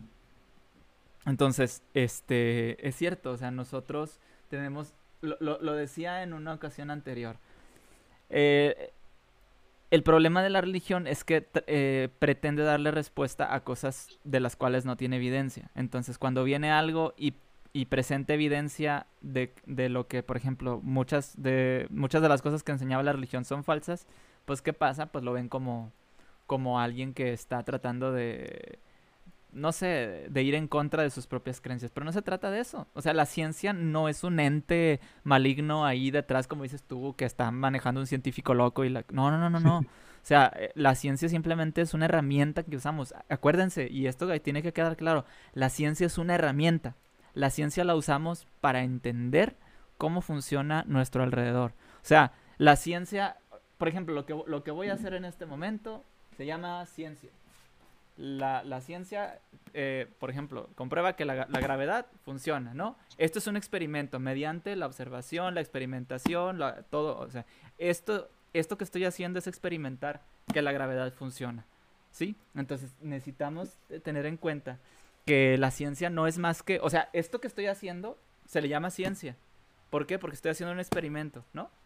Esto es un experimento, estoy comprobando o estoy, estoy tratando de hacer funcionar la, la, la, ley de la gravedad que nosotros ya tenemos propuesta desde hace mucho tiempo. Y no hay una, no hay una, ¿cómo se llama? Una organización detrás de mí diciendo, ah, jaja, este, vamos a dominar al mundo, ¿no? Es que así, así de, así de ilógico se ve, ¿no? A veces, como que creen que, que hay un, no sé, o sea, me han dicho, es que la, la ciencia también ha matado a mucha gente. No, la ciencia no. Gente que ha, que ha usado mal lo que la ciencia ha descubierto ha matado a mucha gente. Correcto. Como bien dices, la ciencia es una herramienta. El cómo lo usemos ya depende de nosotros. Depende de nosotros, así es. Eh, recuerdo que una vez publiqué en Facebook eh, un meme que decía, eh, mucha gente sabe quién es Albert Einstein, pero muy poca, sabe, muy poca gente sabe qué hizo. Sí. Y en los comentarios había muchos comentando, él hizo la bomba atómica. Sí no, cabrón, él no hizo la bomba atómica. Nada que ver.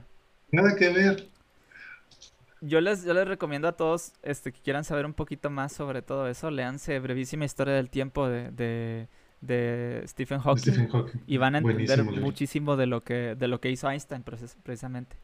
Este, ahí viene una como un resumen de todo esto de la teoría de la relatividad, eh, incluso menciona Newton y cómo compara la teoría de la relatividad o de la gravedad eh, de, Newton con la de, la, de Einstein, ¿no?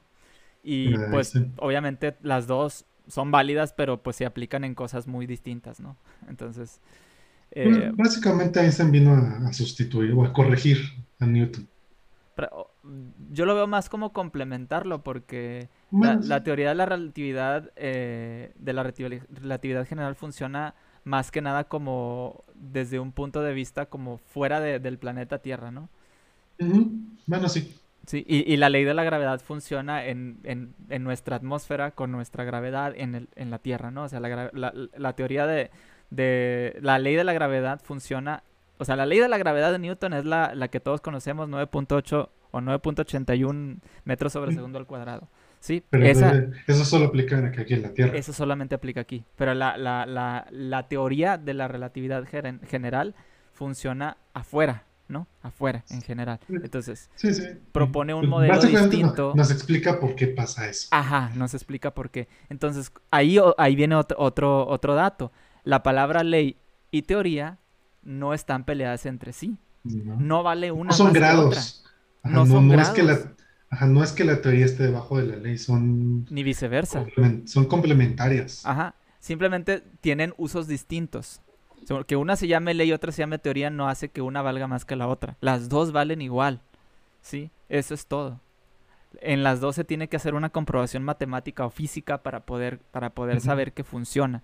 No es nada más así como que, ay, esto se llama ley, por eso es más que la teoría. Sí, porque nosotros creemos, creemos que la palabra ley tiene más peso, porque suena a que tiene más peso, pero no. Es que es la importancia del lenguaje. La importancia del lenguaje. O sea, normalmente la, eh, asociamos ley como que algo que, es autoridad, que es obligatorio, que, que, tiene peso. Y teoría lo vemos como algo que ah, se me ocurrió esto. Sí. Pero no, en ciencia no es así. La ley, pues, por decirlo de una manera, la ley describe, la teoría explica. Haz de cuenta. Y Héctor de la Garza dice, pero eso de no vacunarse es de idiotas. Hay mucha diferencia entre ser conspiranoica y otro en ser idiota. Híjoles. Es que la desinformación está bien cañona. O sea, el movimiento antivacunas nació en los noventas. O sea, tiene 30 años el movimiento antivacunas. No es algo nuevo. Es que el detalle es que mucha gente es conspiranoica porque creen idioteces. sí, también. No, no digo que todas las conspiraciones estén equivocadas. Hay, que tener en cuenta una cosa. Hay conspiraciones que han salido a la luz que sí son ciertas, ¿no? Pero, pero en general, eh, la, idea de, la conspira de las teorías conspirativas ya empiezan a sacar cosas como, como lo que decíamos, ¿no? Los Illuminati, cosas así, los Anunnaki, que los seres de humo y que los extraterrestres y que quieren dominar al mundo, un orden, nuevo orden mundial. Julián, Julián Dordelli de la navaja de Hitchens, él usa una frase que a mí me gusta usar también mucho, que él decía, lo, una cosa que aprendes como project manager es que manejar a 10 personas es demasiado difícil. Demasiado, demasiado difícil. ¿Sí? Ahora, tener una, un orden mundial en donde todos los países del mundo estén de acuerdo en que quieran hacer eso, o sea, es una tontería total. O sea, yo como ingeniero civil también, que he trabajado en la obra, no puedes controlar a todo el mundo.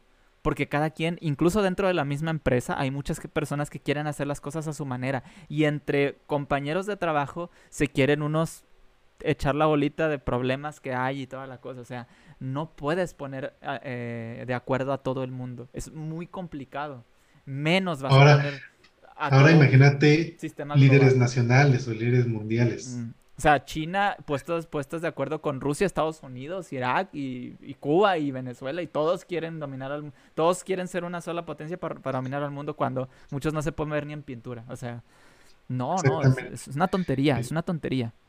Es como, es como la conspiración de que los, los, alunizajes son falsos.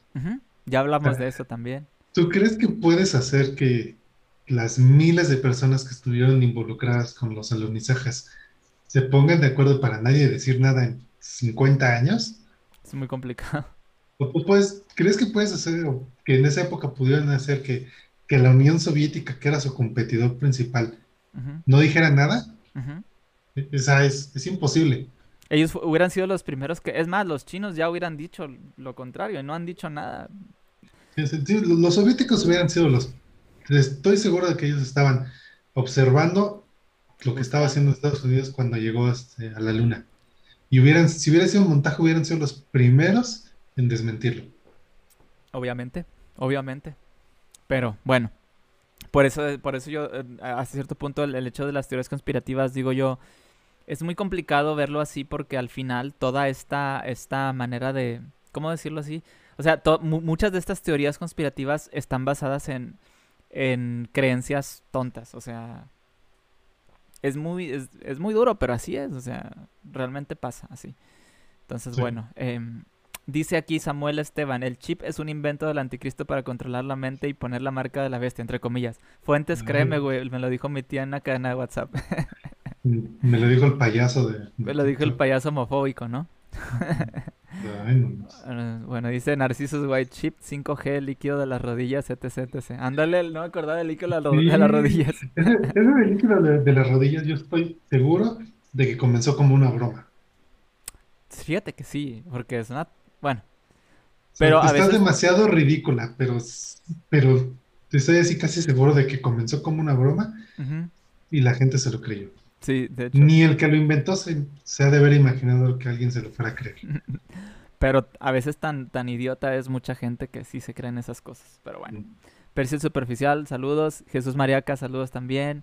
Eh, Dice Narciso Guay, dice la del payaso que dice que es una preparación para la venida del anticristo. ¿Te cuenta? Es el payaso homofóbico el que estamos hablando precisamente. El payaso homofóbico. Precisamente. Que me, bloqueó en TikTok porque le hice una respuesta. ¿Ah, sí? ¿Te bloqueó? Sí, me bloqueó. Ándale. Este, bueno, pues bueno, es que así son, ¿no? Eh, dice Héctor, es lo bonito de la ciencia, que te das cuenta de la idiotez de muchas personas, así es. Ah, bueno, aquí fue cuando se fue la señal, se fue la señal, ok. Dice Samuel, eso fue gracias a que Dios, a Dios, eh, que se detuvo la transmisión. Dice. Se detuvo la transmisión. Esa señal ya volvió, ok, ok. Esas excusas son inventadas, me imagino que la vacuna rusa. Se le aplicará, me dan asco estos líderes líderes entre comillas, pero no sé a qué te refieres, es que estábamos hablando de algo, no, sé mm, quién. No sé exactamente, pero fíjate que sí. Ah, ya, líderes religiosos, porque Narciso White dice, siempre dicen que son los últimos días. Me imagino que está hablando de los líderes religiosos. Puede ser, pero fíjate que sí hay, eh, también hay mucha política en esto. hay gente que eh, desconfía de la vacuna rusa, obviamente Por, por política, y gente que desconfía de las vacunas de Estados Unidos que no únicamente quieren la rusa. Entonces, también es otro tema que hay que tomar en cuenta la política. Sí. Sí, sí, sí. O sea, digo, también tiene que ver mucho las diferencias políticas que hay entre otros países. Digo, siempre hay intereses de por medio, pero en general, digo, al final yo estoy seguro que mucha gente nada más está, o sea, muchas, eh, muchos países lo que están intentando ya más que, que hacer eso es que tener más números en sus estadísticas de quiénes fueron los que los que pusieron más las vacunas o cosas así, ¿no? Por eso la vacuna rusa se está intentando, por ejemplo, mandar a todo el mundo porque pues pues es la vacuna rusa, ¿no? Vas a ganar credibilidad. Sí, sí, sí, o sea, obviamente Putin quiere credibilidad. Y todos todos quieren su propia credibilidad, entonces están haciendo es, es también es una guerra, pero al final digo mientras mientras mientras funcione está bien, porque al final es lo que es lo que se busca, ¿no? Se busca ganar credibilidad dándole una solución a las personas, en este caso que pues la, distribución de las vacunas. Y, ese es otro que, mucha gente dice, oye, ¿cómo es posible que la vacuna salió tan rápido? y, es, que... Hay una pues, explicación para eso. Sí, sí, sí. Es que, para empezar, eh, pues no es el primer coronavirus con el que tenemos contacto. Ajá. Hace años tuvimos el SARS y el MERS ya desde esa época se, ha estado investigando con coronavirus, desde hace muchos años. O sea, la palabra coronavirus no es nueva, pero mucha gente la conocimos, yo incluido. Por, el COVID. Por el porque ni siquiera se llama COVID, se llama COP-SARS-2, porque el SARS, que salió hace como 6, 7 años, también se llamaba así, COP-SARS.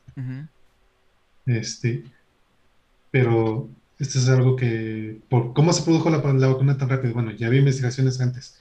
Y segundo, tenía, no es lo mismo que tengas un o uno o dos laboratorios con, que tienen unos, un poco de financiación para investigar vacunas, que tengas a 70 laboratorios en todo el mundo con un chingo de presupuesto todos trataban de conseguir la vacuna. Ahora sí le surgía una vacuna, no como con otras enfermedades que como no le surgía, pues se tardaron 20 años en sacar una vacuna. Con esta, pues le surgía reactivar la economía, pues ahora sí le metieron presupuesto a las investigaciones. Y aquí fuera el presupuesto para la ciencia, ya tendríamos la cura de muchas otras enfermedades. Sí, es cierto. Y al final, o sea, como dices tú, también fue, una, o sea, bueno, tomando en cuenta esto, fue una necesidad mundial en el que todo mundo se puso a investigar. Obviamente iba a salir más rápido, ¿no? La, la, la ¿cómo se dice? La, solución, ¿no? A este problema. Digo, tomando en cuenta también que ya se había estudiado previamente, ¿no? Bueno. Sí. Eh, dice aquí Héctor de la Garza, siempre se necesitan grupos de control. Y dice Samuel Esteban, llevo desde el 2000 sobreviviendo al fin del mundo, soy un sobreviviente. Todos somos sobrevivientes. Este, el, ¿cierto? el del 2012, dice Narcisus, estuvo loquísimo, sí. Sí, digo, el del 2000 ¿eh? también. Ya No sé si tú te acuerdas, yo tengo un, recuerdo súper, súper, o sea, que, que no, me gustaría encontrar incluso el video, que en televisión nacional ponían cuando iba a llegar el año 2000, decían, fíjate, bien curioso, había un anuncio que, que, espero encontrar en algún momento para, para ver si lo puedo, lo puedo pasar así, que decían, ¿qué, no, qué, nos, qué nos traerá el, año 2000? Ponían así, ¿qué nos traerá el año 2000? Y ponían como unos, unos, ¿cómo se llaman? Unos meteoritos así, y lo pasaban en tele nacional, ¿eh? En, en Televisa y así.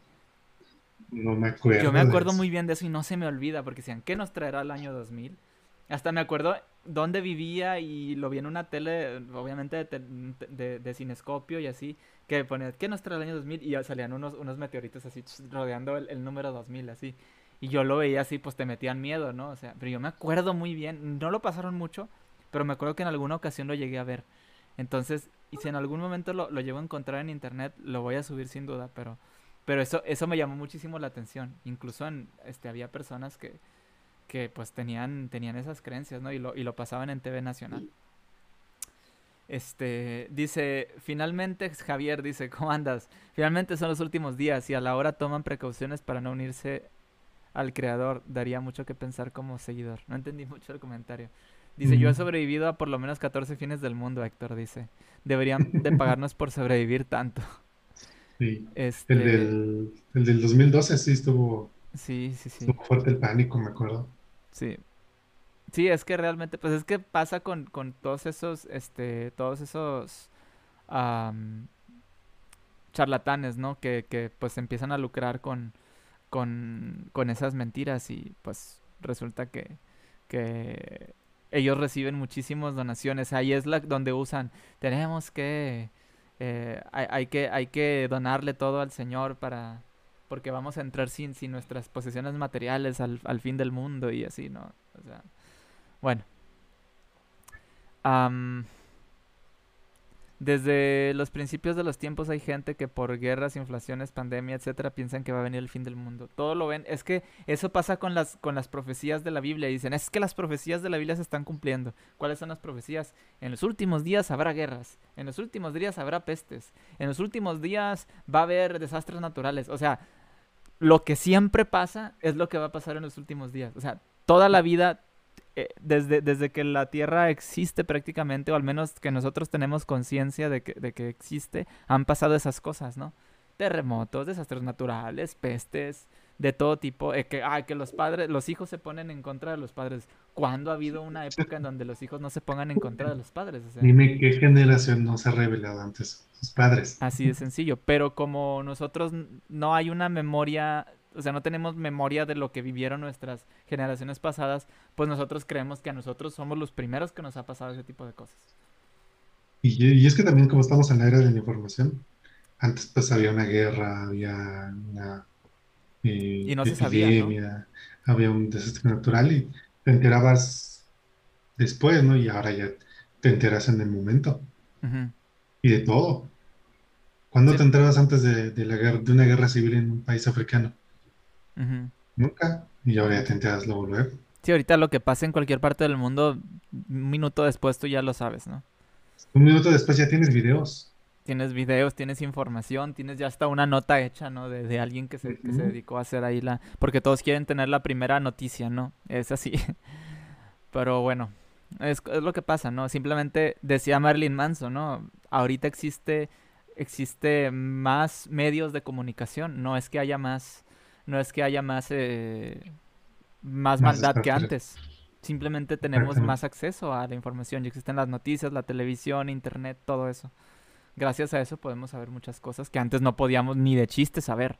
Así de sencillo.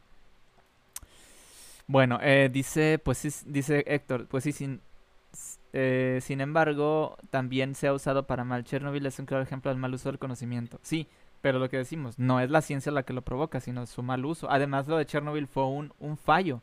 O sea, fue un fallo, un error. Fue una, fue una negligencia. Sí, un error, una negligencia que hubo ahí, pero no se hizo con el, con, con el fin de que, ah, sí, vamos a, vamos a destruir Chernobyl, ¿no? Simplemente pues, alguien que hizo mal uso o no, simplemente no, ¿cómo se dice? Que no tuvo cuidado. No tuvo cuidado, ándale, no tuvo cuidado. importancia. Y pasó, pasó lo que pasó, ¿no? Como pasa también en alguna operación donde hay alguna negligencia o, algún problema que no se maneja como debe ser y pues pasan las, los desastres, ¿no?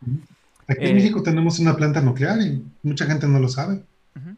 Que le surte energía eléctrica a millones de personas, sí. Cuando se han preocupado por eso. Sí, no, no. Es que tampoco se sabe, ese es el detalle. No se sabe. Pero este cuando, me recuerdo cuando fueron las elecciones, bueno, cuando estaban las campañas para las elecciones, le llegaron a preguntar a los candidatos, bueno, ¿invertirías en energía nuclear? Todos dijeron que no. Porque la gente todavía le tiene miedo a la energía nuclear. Sí. Sí, sí, sí. El, el, el, detalle es que pues por eso no lo dicen. Sí, la gente escucha nuclear y se imagina lo peor, ¿no? Se escucha, se, Inmediatamente se imaginan las bombas, Chernobyl o Fukushima. O, Hiroshima y Nagasaki, ¿no? Piensan. Ah, Hiroshima y Nagasaki. Entonces, bueno. no saben que hay países de Europa o que la mitad de Estados Unidos su energía eléctrica la producen plantas nucleares. Sí. Pero bueno, eh, eh, ese es el detalle. Es, lo que decimos, las palabras tienen mucho poder y la palabra nuclear pues ya tiene una mala fama. Tiene mala fama. Es el problema. Dice... ah ok, dice Samuel. Ojo, que según un rabino judío en septiembre de este año también va a venir otro fin del mundo. Otra más para sobrevivir. Prepárense, banda. Me salió, me salió, en TikTok uno, no sé de dónde, también decía que ya el fin del mundo es... Qué raro, ¿eh? Porque según los judíos... Qué raro porque según los judíos el Mesías va a venir a finales del... del dos, o sea, llegados 2100 por ahí, es donde va a llegar el Mesías, ¿no? Ah, eso no sabía. Sí, eh, según, bueno, esto según... ¿quién, ¿Con quién lo vi? No sé si es... Es, es un rabino que, que está en YouTube, pero no me acuerdo cómo se llama. Mm es un rabino que, que pues enseña de judaísmo, ¿no? Judaísmo para todos, o judaísmo abierto, no me acuerdo cómo se llama. Y él explicaba cuál es la, como la, el cálculo que tienen. No sé si era él, pero estoy casi seguro que era él, que él explicaba cuál es el cálculo que tienen para, para la llegada del, del Mesías los, los, los, judíos, ¿no? Pero bueno, no, no, no me acuerdo, o, o, si fue Ben Shapiro, no, no me acuerdo quién fue. Fue un judío, eso sí, me acuerdo que fue un, un judío. Eh, pero bueno, este, ahí estaría yendo en contra incluso de el mismo rabino ese, eh, en contra de la misma creencia de, los judíos, ¿no? Ah, pues en cierta religión del Medio Oriente el Mesías llegó, dice Héctor. Y Maricel Benítez eh, dice, pues, ah no, dice, sobrevivimos mucho, ya me, ya me cansé. Pues sí, ya estamos. Prácticamente ya estamos ya, ya pasó nuestra, nuestra esperanza de vida hace mucho, ¿no? Javier dice, microorganismos mortíferos que aparecen cada cierto tiempo será común. Yo les profetizo otra pandemia en los próximos de 50 a 100 años y es porque tenemos historial, no por mandato divino, entendiendo que esos microorganismos están en constante cambio, con solo entender eso te suena lógico, eh, que pueda, que exista otra pandemia en el futuro. Y van a venir pandemias en el futuro. O sea, eso es un hecho. Incluso hasta ya prácticamente una constante de que cada 100 años aproximadamente hay una nueva pandemia. por lo menos una. De hecho, no, sé si ves que muchos teorías de conspiración son por Bill Gates, porque en el 2015 dio una conferencia, eh, de hecho hace rato lo estaba viendo, dura 20 minutos, pero básicamente nos dice, cuando fue el ébola en África, este, no había un protocolo, no estábamos preparados. No se, fue, no se hizo más grande porque no llegó a grandes ciudades. Que si hubiera llegado a grandes ciudades, se hubiera expandido por toda África e incluso por todo el mundo. Y, básicamente nos está diciendo, tenemos que prepararnos porque donde aparezca una que sí aparezca una gran ciudad, se va, a, se va a diseminar y no tenemos protocolos para eso. ¿Y qué hicieron los conspiranoicos? Bill Gates hizo el, hizo el virus. Sí, sí, totalmente. O sea, simplemente es... Hay que entender que muchas empresas, por ejemplo, mucha gente como, como Bill Gates, ellos, ellos trabajan mediante la estadística y ellos están conscientes de que en algún momento este tipo de cosas van a pasar. Ellos se preparan para eso. Incluso sus tecnologías las preparan para eso. ¿Qué, ¿Qué, ha hecho, por ejemplo, Google, por ejemplo? ¿Qué ha hecho Google últimamente? Sobre todo, de por sí ya tenían como un monopolio, y no es monopolio en sí, pero por decirlo de alguna manera, de servicios de Internet, ¿no? Ahorita ya existen más servicios de Internet gracias a la pandemia, ¿no? Entonces es, es algo por lo que muchas empresas se preparan con tiempo. ¿Por qué? Porque saben que el, modo de vida últimamente está cambiando mucho y hay que estar, hay que estar, eh, hay que, hay que hacer, ¿cómo se dice? Prepararse, ¿no? Hay que prepararse para eso, como, como empresas que son, ellos, ellos van adelante, ¿no? Ya están preparados, ya, ya tienen una, una proyección sobre, sobre cualquiera de las, de las situaciones que se pueden presentar. Entonces no es tanto como que, ah, es que Bill Gates, este, la, la, pandemia, ¿no? Y otras empresas como Google y lo que sea. No, no, no, no. O sea, es algo que se puede dar, ¿no? Es como... Ellos trabajan con datos y con estadísticas, entonces... Imagínate que, que eh, eh, por ejemplo, en Estados Unidos eh, acusar a cualquier persona que haga un búnker en su casa, decir, ah, es que tú, tú sabías que iba a haber una guerra en el futuro, por eso hiciste un búnker. No, pues es preparación, o sea, si en, algún, si en algún momento se llega a dar una guerra o lo que, lo que tú quieras, pues yo ya estoy preparado para eso y pues ya construí mi búnker en mi casa y lo que tú...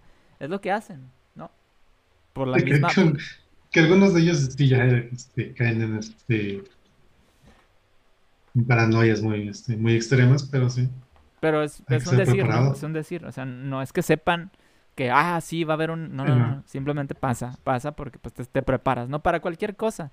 En alguna ocasión yo vi que alguien decía, no me acuerdo que era un, youtuber o algo, decía, miren, yo no sé, y, eh, cuando, cuando pasó lo de la pandemia, decía, yo no sé ustedes, pero yo incluso antes de la pandemia yo siempre tenía mis reservas, ¿no? Yo, por ejemplo, yo no compro yo no compro el, el, kilito de, mayonesa, de mostaza, no, yo compro un bote grande y ahí lo tengo guardado, ¿no? Tengo un cuarto lleno de reservas por si en algún momento llega a pasar lo que, lo que acaba de pasar, ¿no?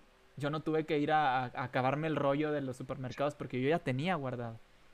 Yo ya tenía guardado, o sea, simplemente digo, ah, pues mira, me sirvió porque en un buen rato no voy a poder salir a la calle y aquí tengo reservas, ¿no? Entonces, hacer eso no está mal, es prepararse y está bien. Eh, es algo que no hacemos normalmente, no nos preparamos. No pensamos a futuro. Ajá, no pensamos a futuro. Estamos prácticamente como animalitos, ¿no? Que vivimos al día y así. Yo sé que en muchas ocasiones no podemos porque la situación económica no está muy bien, que digamos, pero hasta cierto punto sí debemos estar preparados con las cosas. Eh, bueno, eh, voy a leer más comentarios porque son muchos. Dice Uh, ok, dice Marco Bit, por fin vamos a leer un comentario. Dice, por algunos comentarios que veo que ateos creen en la ciencia, no es necesario creer en las ciencias. Ellos generan evidencia, son ciertos, creas o no en ellas. Sí, lo que decíamos hace rato, ¿no? Eso lo decíamos hace rato. Y Alberto Espinosa dice, Ah, saludos Alberto. No, no, no, había caído en cuenta que eres tú, Alberto. ¿Cómo andas? Siempre lo digo, no debato con imbéciles. Dice, es desgastante de discutir con gente que lejos de buscar eh, consensos, solo quieren tener la razón a costa de lo que sea. Incluso violentamos. Violentarnos. Ah, puso, puso la corrección. Violentarnos, ok. Sí, es cierto. O sea, al final, cuando tú te das cuenta de que alguien ya empieza a actuar de manera agresiva hacia cierta, cierto tema, ¿no? En, en, en, general, ya es muy, muy complicado que, que, se pueda llegar a un, a un fin o a, algo, ¿no? Porque cuando tú discutes con alguien, a veces no se trata de que, ah, yo voy a, yo voy a demostrarle que yo tengo la razón. No, se trata de poder intercambiar opiniones y pues bueno, ya sacas tu conclusión ya en tu soledad o en, o en el momento que, que tú, ¿cómo se dice? Eh, empiezas a, meditar lo que platicaste, ¿no? No tratar de convencer de que, ah, es que yo tengo la razón, sí o sí, y, tú estás mal, ¿no? Así no es. Así no es. ¿Verdad? Sí, es que el debate puede servir, eh, sobre todo si es público, para que la gente que te ve, pues por lo menos contraste ideas, ¿no? Sí. Pero sí es cuando una, cuando hay gente que está ya muy, tiene una creencia muy arraigada, nunca lo vas a hacer cambiar de opinión. Sí, de hecho. Sí, sí, está complicado. Dice Don Nacho, ¿cómo andamos Nacho? Gracias por andar aquí. Dice, no es pregunta, es un punto de vista para que ustedes me den su versión sobre esta situación. No lo considero un debate porque no puede ser ya lo que no voy a debatir porque estaré... Ay, no, no entendí. Hizo tres comentarios muy largos. Está diciendo que tiene que familia que... Ah, ya lo leí, sí, sí. Que en constelaciones, se encuentran en pirámides, viendo, vendiendo placebos. Son tres conceptos y personas diferentes. Entonces yo al hablarles dicho que no creo en lo que... Y ya no visto otro comentario. Ok. Está bajito. Ellos hacen. Ellos Hasta cierto punto respetan que no crea y ellos respetan mi forma de pensar. He compartido mi punto de vista respecto a dichos temas. Sin embargo, continúan haciéndolo porque, pues, básicamente te dan el avión. Ajá, y el comentario siguiente es con la excusa de que ellos quieren creer en esa situación y al final no puedo hacer más porque no quieren cambiar esa parte. No puedo curar al enfermo si no acepta que está enfermo. Esa analogía. Bueno, este sí. O sea, al final es lo que decimos, ¿no? Al final la gente tiene sus propias creencias y está bien, ¿no? O sea, si la gente quiere creer en cosas, ese es que el problema con muchas de las creencias es que perjudican a terceros. Es lo que decía ahorita Beto, lo que decías tú. Eh, decías, pues sí, o sea, si, si, si tú no quieres hacer ciertas cosas, bueno, pues no te quieres vacunar, pero no se, no se trata solamente de ti, sino que puedes perjudicar a miembros de tu familia. Hay personas que han, han contagiado a toda su familia. y, varios han muerto. O sea, y eso búscalo en, cualquier noticia. Ha pasado en muchas ocasiones. Entonces, el hecho de que tú no te quieras vacunar, que no quieras usar cubrebocas, que no quieras usar, eh, lavarte con, con, con, gel antibacterial, lo que sea, o que no quieras seguir las medidas de, de sanidad, no nada más te va a afectar a ti, o sea, y, y, eso es lo que tienen que entender, no es nada más por ti, es por los demás. Si tú no crees, ok, pero al menos no expongas a otros. Quédate encerradito y no salgas porque pues vas a, o sea, estás poniendo en peligro a otras personas. No somos ermitaños, vivimos en una sociedad y tienes que, tenemos una responsabilidad social. Sí, sí, sí. Pero bueno. O por lo menos familiar. Ándale, o sea. No, creo que quieras que se mueran de tus papás o alguien de tu familia. Tu pareja. Sí, hay noticias, búsquenlas por ahí, existen. Existen las noticias de, mucha gente que... No se cuidaron o, hay gente que pues a lo mejor tenía que salir a trabajar por este. Los primeros meses de la pandemia yo me acuerdo que vi una noticia que hubo una familia completa que pues por no seguir las medidas de sanidad y todo hicieron una reunión en su casa. Uno de ellos estaba, estaba infectado, estaba contagiado y contagió a todos los demás de su familia y varios murieron. Creo que fue en Brasil, ¿no? No me acuerdo, pero pasó. El detalle es que pasó y, y, es por... Y, aún así... Y aún así hay gente que todavía ahorita no cree en, en, la, en, la, en la pandemia. O sea, piensan que es, que es algo que el gobierno está haciendo para... Total. O sea, esas teorías conspirativas idiotas que, que tiene la gente a veces está muy por demás. Incluso prestarles atención, pero el problema es que sí, sí perjudican. Samuel Esteban dice, miren la Biblia es ciencia. ¿Quién afirma eso? La Biblia. El argumento circular, ¿no? Isabel Gles Castro dice, gracias por compartir su charla. Qué bueno, Isabel, que te está gustando la, plática. Esperemos que les sirva de algo este, a todos, obviamente. Técnicamente, dice Narcisus, el cloro sí quita el COVID, eh, no de la manera que nos gustaría, pero lo hace. pues sí, pero no lo hagan. no lo hagan, no, lo hagan. Es muy, muy, peligroso, aunque, aunque incluso en dosis pequeñas. Ajá. Quema la... Así es. Quema la, la boca ¿cómo se llaman? Este, el que tenía. Los epitelios. Ah. Quema los epitelios de la boca, de la faringe y la laringe. Y esto, lejos de protegerte, te, va a hacer que al rato te, perjudique. Y, si no te mueres de COVID, te vas a morir de, de otra cosa. De otra cosa. Sí, sí, sí. Es que así es. O sea, el punto y no te protege para nada. No, no, no, no. O sea, el, el punto es que mejor sigan los. Eh, los consejos de sanidad de, de, su, de su municipio, estado, donde vivan y no, no, no perjudiquen a otros, no, no expongan a otros, así de sencillo. Y, y es más, el dióxido de cloro, su, su nombre comercial, bueno, el, que vende Calcar, es MMS, que significa remedio milagroso. Ya con el simple hecho de que algo de que dice milagroso ya está. De que dice milagroso ya te debería dar desconfianza. Sí. Solución mineral milagrosa. No, esa no me la sabía, ¿eh? Pues, es lo que significa MMS, que es el nombre comercial del, del dióxido de cloro que vende este tipo de Andrés Kalker. Sí, no, no. No, de verdad. simplemente que algo diga milagroso ya, ya debería ser como que, a ver. Ya debe crearte desconfianza, sí, totalmente. Bueno, y no lo hacen. Pues obviamente, pues ahí sí para que veas es un negocio. Pero bueno, Alberto Espinosa dice, las personas que promueven el uso de medicinas alternativas y químicos random deben de ir presas por atentar contra la salud pública. En Argentina hay un proyecto de ley al respecto. Ojalá y se, y se extienda a otros lados. De verdad que sí. Dice Javier, Rayos, enseña biología y niega la evolución. ¿Cómo tuvo esa titulación? Es mi pregunta de tu maestra. No sé si sea, no creo que, que fuera bióloga la señora. Yo digo que más bien era, pues, eh, simplemente profesora, ¿no? Este, es que también hay gente, hay gente que pues dentro de su, de su propio campo, pues, se, o sea, estudian y todo, pero sus creencias las mantienen para ellos, ¿no? O, a lo mejor sí, era, sí estudió biología, digo, era profesora de secundaria. Puede que sí haya estudiado biología, pero así. Por eso no hay que fiarse solamente porque una persona. No hay que fiarse solamente por, por el título. O sea, hay que comparar toda la información y estar, estar seguros de que lo que dice es algo que tiene un respaldo científico y con evidencia, ¿no? Ese es lo importante. El problema es que pues eh, teníamos 12, 13 años. Sí. Realmente niños de 12, 13 años pues no tienen tanto, bueno, al menos en, mi época, no teníamos ese acceso a la información que, que hay hoy en día.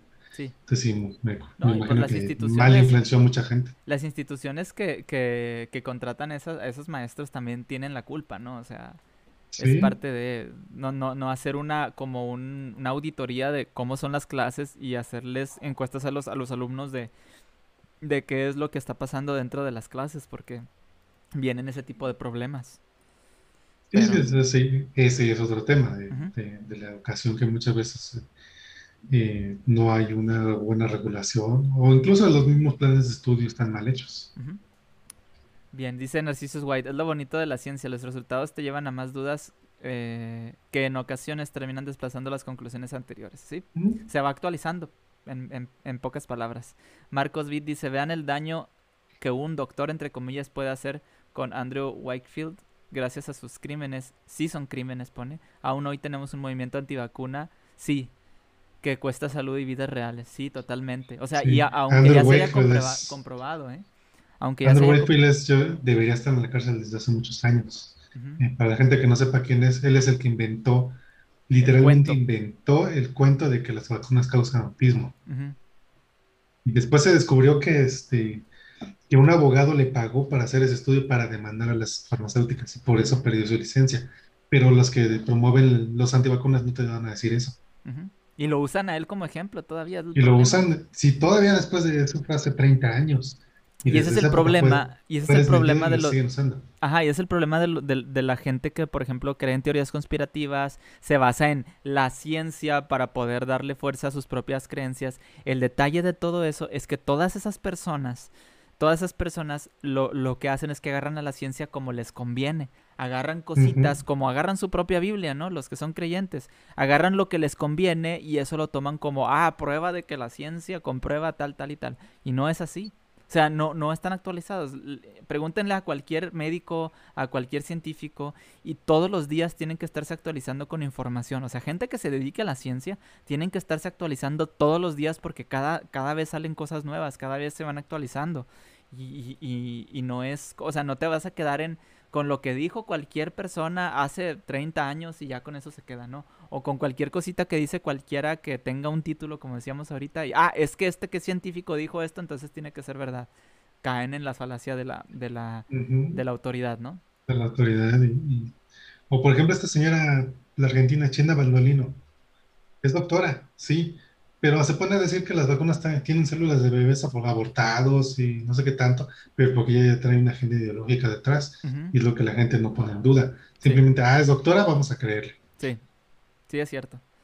Dice uh, Iván González, la mayor parte de la gente que me encuentro o no cree en el COVID o cree parcialmente, no respetan las medidas de bioseguridad y no usan mascarilla o solo la usan cuando les, se les exige. Sí, sea, prácticamente es, ah, pues no me van a dejar entrar al Walmart o al HB si no uso mascarilla, bueno, me la tengo que poner, ¿no? Y luego a veces ya que están dentro del Walmart se la ponen a media, a nada más la boca y la nariz descubierta. la ponen mal. Sí, porque no los deja respirar, ¿no? Según ellos, que prácticamente eso es una tontería, ¿no? Pero bueno. Digo, digo sí hay gente que tiene problemas este, respiratorios, a lo mejor se puede entender, pero, pero no, son, no son tantos como los que se quejan. No, no, no. Eh, Boris dice, un saludo, dice, ok, Mar Marco Vid antes dice, hombre de paja es lo que están buscando. Bueno. Boris el de la falacia, no, no, creo que no era. No, no, no era, no era el hombre de paja, era otra, pero no me acuerdo. Es cuando usas, es cuando usas dos significados al mismo tiempo, o sea, una palabra con distintos significados y quieres usar esos significados en, el, en la misma oración. no me acuerdo cómo se llama esa, esa, falacia, pero bueno, se, se las debemos. Dice Boris, Kuduko dice, pero les explicas la definición de la Biblia y no pueden ver que exactamente lo que les decimos que es la fe. Ah, sí, cuando hablábamos precisamente de eso, ¿no? O sea, la definición de la Biblia de la fe es una cosa y la definición de la fe eh, que se usa en el, lenguaje popular, por decirlo así, es otra cosa distinta. Y es lo que quieren hacer. Quieren mezclar la definición de la, de la Biblia con la definición popular que hay precisamente. Y ese es un error. ¿Sí? Fe bíblica, dice Boris, creer sin evidencia. Ajá. Falacia del equívoco. Del equívoco, ándale, esa. Esa es, la, falacia. La voz que rápido, es la falacia del equívoco. Sí, la falacia del equívoco. Una frase o una palabra que, que tiene varios significados y la quieres usar en el mismo contexto. Totalmente. Gracias, gracias por esa. Bueno, Markovic dice Narcisos, y lo bonito es que la ciencia siempre genera nuevas respuestas cuando encuentra una respuesta, mientras la fe pretende tener la respuesta y se cierra ante preguntas. La evolución de lenguajes tiene muchas paralelas con la evolución de las especies. Y Narcisus contesta justamente, en la ciencia eh, se está constantemente actualizando, la fe por la parte mitológica no. Sí es. Sí, no, es que volvemos, o sea, a, reiterar lo mismo, o sea, la, ciencia es algo que se actualiza todos los días y hay, y no es la ciencia, son las ciencias. Las ciencias. Sí, porque hay muchísimas ciencias que están actualizándose todos los días, todas a cada momento. Entonces, eh, Imagínate, por eso hay, o sea, otro, otro problema, la religión pretende dominar muchos campos científicos cuando de ciencia no tiene nada. O sea, y lo hemos hablado en otras ocasiones donde el, propio Génesis 1.1 es uno de los es uno de los textos más anticientíficos que existen porque sugiere, sugiere, que la Tierra y, el universo fueron formados al mismo tiempo, cuando no es cierto. O sea, en el principio Dios formó los tierras y, la Tierra, ¿no? O creó los, los cielos y la Tierra sabiendo que el, universo tiene 13.8 millones, eh, mil, mil millones de años y, el, y la Tierra tiene 4.8 mil millones de años.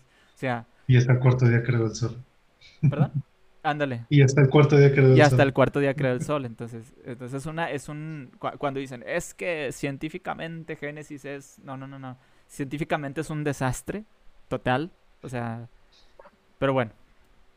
Este... Dice aquí um, Markovic, dice, los científicos deben de aprender de cómo se expresan los charlatanes. No cualquiera es un Bill Nye o Neil deGrasse Tyson. Pues sí, pero es que los científicos, la mayoría no, no, son, no son comunicadores de ciencia. Y Bill Nye y Neil deGrasse Tyson son más, o sea, son científicos, pero son más comunicadores. Son más comunicadores. Sí, es que realmente la, esa habilidad para comunicar la ciencia no... No cualquiera la tiene. No cualquiera la tiene. Sí. Y aparte hay que tener mucho cuidado con lo que se dice, porque, porque divulgar ciencia no es para cualquiera, de verdad. O sea, sí, es algo muy complicado de hacer. Y luego para divulgar ciencia tienes que especializarte. Por ejemplo, Neil deGrasse Tyson se, se especializa en las ciencias de la, de la astronomía, ¿no?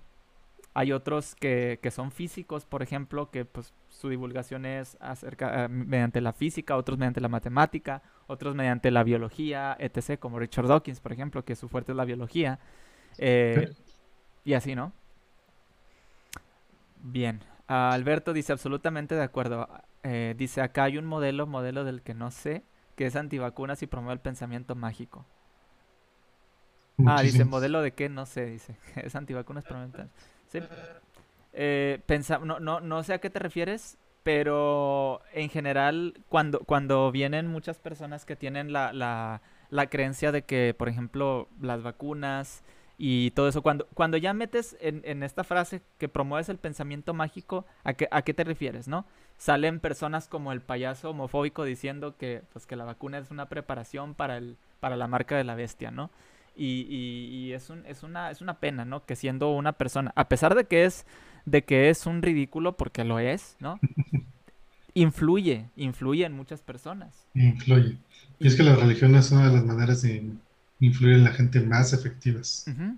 Influyen personas y le están dando una información. O sea, eso, eso hasta cierto, no hasta cierto punto, eso es un crimen contra la salud. La gente que está mal informando esas cosas.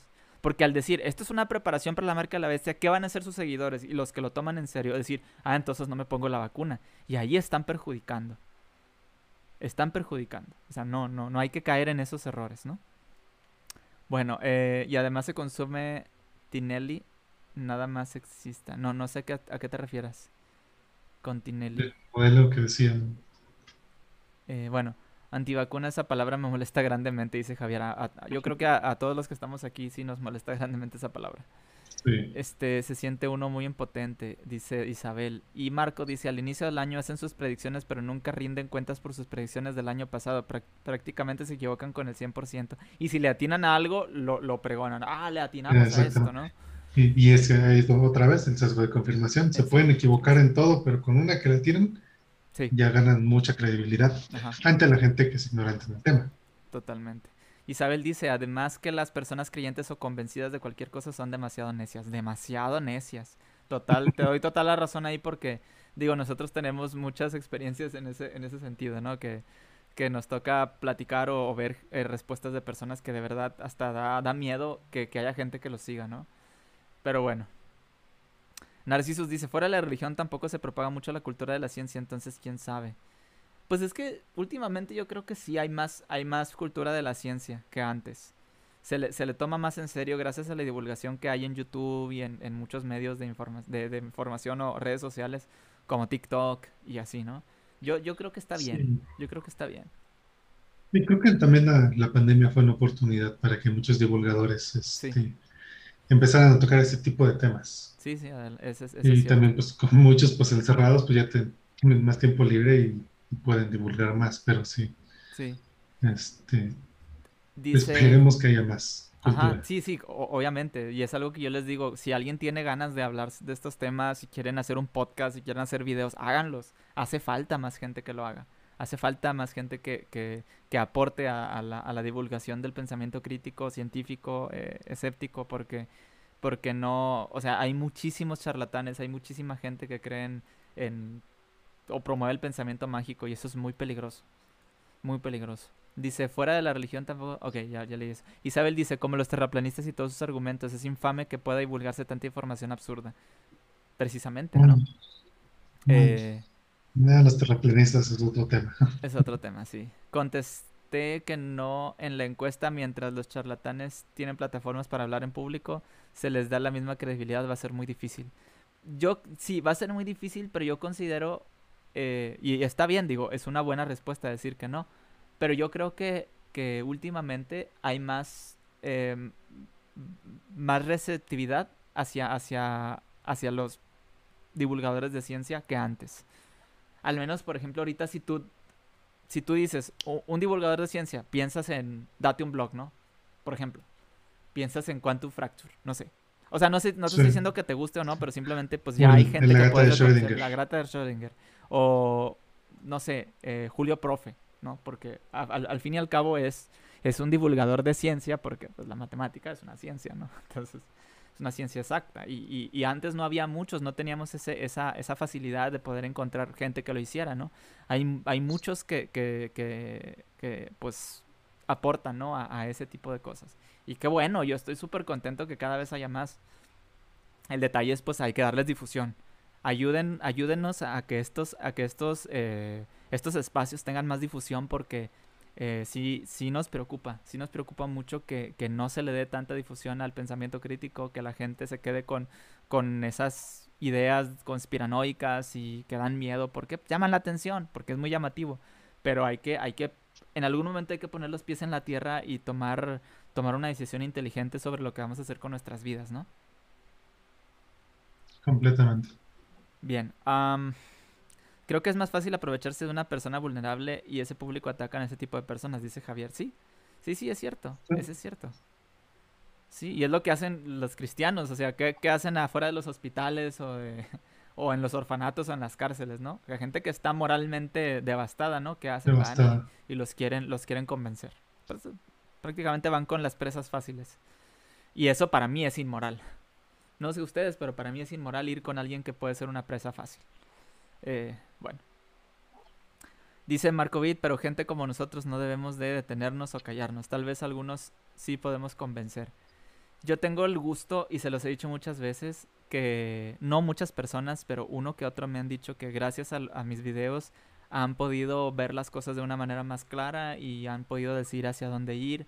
Y yo les he dicho, yo no soy, o sea, yo no soy el líder al que hay que seguir. Yo soy a la persona con la que tenemos, o sea, yo soy uno más de, de, la comunidad con la cual vamos a, a, formar una, un grupo de gente más grande que promueva el pensamiento crítico. Y por ejemplo, yo a Beto no lo veo como una competencia yo estoy diciendo, ah, yo tengo que ser más famoso que Beto y, y, más famoso que Armando y ser más famoso que todos los demás. No, no, no. Yo a ellos por eso siempre trato de promoverlos y de compartirlos y de hablar de ellos y quiero que los sigan y que los ayuden a crecer porque ellos tienen mucho que compartir. Todas las personas que, he invitado aquí, a Pippen de No Creo en Tu Dios, eh, a Sony de, de Un Ateo Normal, eh, What About, el, el, profe, profe teacher eh, Marco eh, Narcisus, todo, todos los que estamos aquí, no, Crítico Mega, necesitamos darles más, eh, más difusión a ellos porque ellos promueven un pensamiento muy interesante, crítico y racional sobre las cosas, ¿no? Eh, gente que hace divulgación científica, apóyenlos, apóyenlos, suscríbanse, coméntenles para que crezcan sus espacios y puedan eh, informar a más personas. Se necesita, de verdad, se necesita muchísimo. No es competencia, para mí son colegas y ustedes no son seguidores, somos comunidad. Siempre se los he dicho y por eso yo siempre pongo mucho, mucho eh, énfasis en eso, ¿no? No es que me sigan a mí nada más. Si no les gusta lo que yo hago, mira, ahí está Beto, ahí están los demás, está todos, ¿no? Todos los que, los que estamos haciendo esto. Entonces, adelante, al que les guste, con ese váyanse, pero, pero apóyenlos, ¿no? Esa es mi perspectiva de las cosas.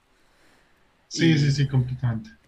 Y, recientemente en TikTok, eh, cuando le expliqué la evolución a un, a, este, un fanático, que me puse a hacer el video y explicándole todo, me, me, me comentaron, oye, ¿no sientes como que es una pérdida de tiempo?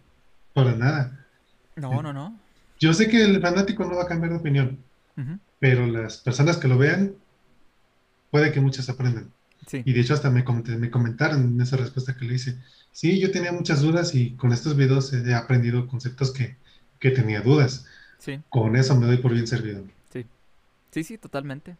Sí, no, al final, o sea, y, nosotros no tenemos la verdad, como dicen, la, la mera neta del planeta, ¿no? ¿no? No la tenemos, pero pero pues tratamos, hacemos lo posible de dar una información lo más objetiva posible sobre lo que nosotros hemos aprendido. Y ya, lo que nosotros decimos, ustedes investiguen lo más, no se queden con nuestras palabras. Así de sencillo. Eh, vamos a seguir leyendo comentarios porque están llegando muchos y pues ya me... ¿Siguen llegando más? Sí, sí, siguen llegando. Entonces dice... Em, es más fácil, ok, pero gente como nosotros, ok. Paso uno, dice Samuel. Para defender una conspiración, entre eh, dos puntos, es obra de la élite mundial. Haz de cuenta. Hola, buenas noches, Alan. Gracias, Luis Escalante. ¿Cómo andas? Un saludote. Narcisos White dice, hacernos ricos con una iglesia de exateos. ¿De a cuánto cuesta el precio? Dice. No, no, no caigas, por favor. Dice, el precio sería lo que su corazón cree que es justo. Ok. Suena razonable. Tu conciencia. Sí, sí. Dice Isabel les dice, pero están siendo parte de una comunidad que va aumentando poco a poco. Se agradece mucho que las personas como ustedes estén compartiendo sobre escepticismo y pensamiento crítico y todo lo racional. Así es, estamos compartiendo el escepticismo racional. Nada, cierto. pero bueno. Eh, dice Javier, también sería un grupo de apoyo a las personas que salen de religiones. Sí, sí, creo que son los más propensos a ser manipulados, porque hay religiones que son prácticamente lo único que conocen. Sí, de hecho, Ah, hay una, una, como un grupo de, como una organización sin fines de lucro en Estados Unidos que se llama Recovering from Religion, que es recuperándose de la religión. ¿Perdón? Eh, Dan Barker es el, este, el, director de esa fundación. Ah, sí, es Dan Barker. Ajá. Ah, sí, cuando, cuando, lo entrevisté me habló de, de esa, es como una fundación que tiene. Sí, sí, sí. y ayudan a, principalmente a, ex pastores, ex sacerdotes. Pero si es Recovering from Religion, esa, esa, a ella están afiliados los de los, los de ACA, o sea, The ATS Experience, y ahí canalizan a muchos que les llaman por ayuda, ¿no? Entonces, sí, sí, sí. Eh, originalmente, porque es que ves que Dan Barker era predicador. Sí. Entonces, en tal momento que se vuelve ateo, lo hace público, pues se queda, esa era su, su forma de vida. Órale. Sí, sí, sí, eso lo sabía. Entonces, lo que le, eh, originalmente la, esa fundación era para que igual otros eh, ex sacerdotes, ex pastores que también pues ya querían abandonar la religión, sí. pero de eso vivían. Entonces, ¿cómo los apoyas? O sea, desde su, la fundación surgió eso para eso, para apoyarlos. Para que aprendieran otro oficio, empezaran a, salir y ya no dependieran económicamente o, su forma de vida de eso. Y ya, pues ya se ha hecho mucho más este, para gente que ya que necesita ayuda psicológica, sobre todo para reprenderse. Sí, de hecho. No, fíjate, no, no sabía que, era director Dan Barker, pero bueno, es una cosa nueva que, que, aprendí hoy. Eh, y bueno, se quiere hacer la, la versión en español de, de, de from Religion, entonces estamos viendo estamos viendo qué se puede hacer. Digo, yo creo que sería muy útil para mucha gente. Muy bien. Eh, bueno, eh, dice aquí Javier, ok, no, no. luego, esa creencia de Darwin me la han intentado aplicar varias veces. Explíquenlo de Darwin. Darwin como un padre de la evolución, los creyentes suelen utilizar que, que creía que había un diseñador inteligente para que sucediera. Luego hasta cansa tener que estarles explicando la diferencia entre creer y probar.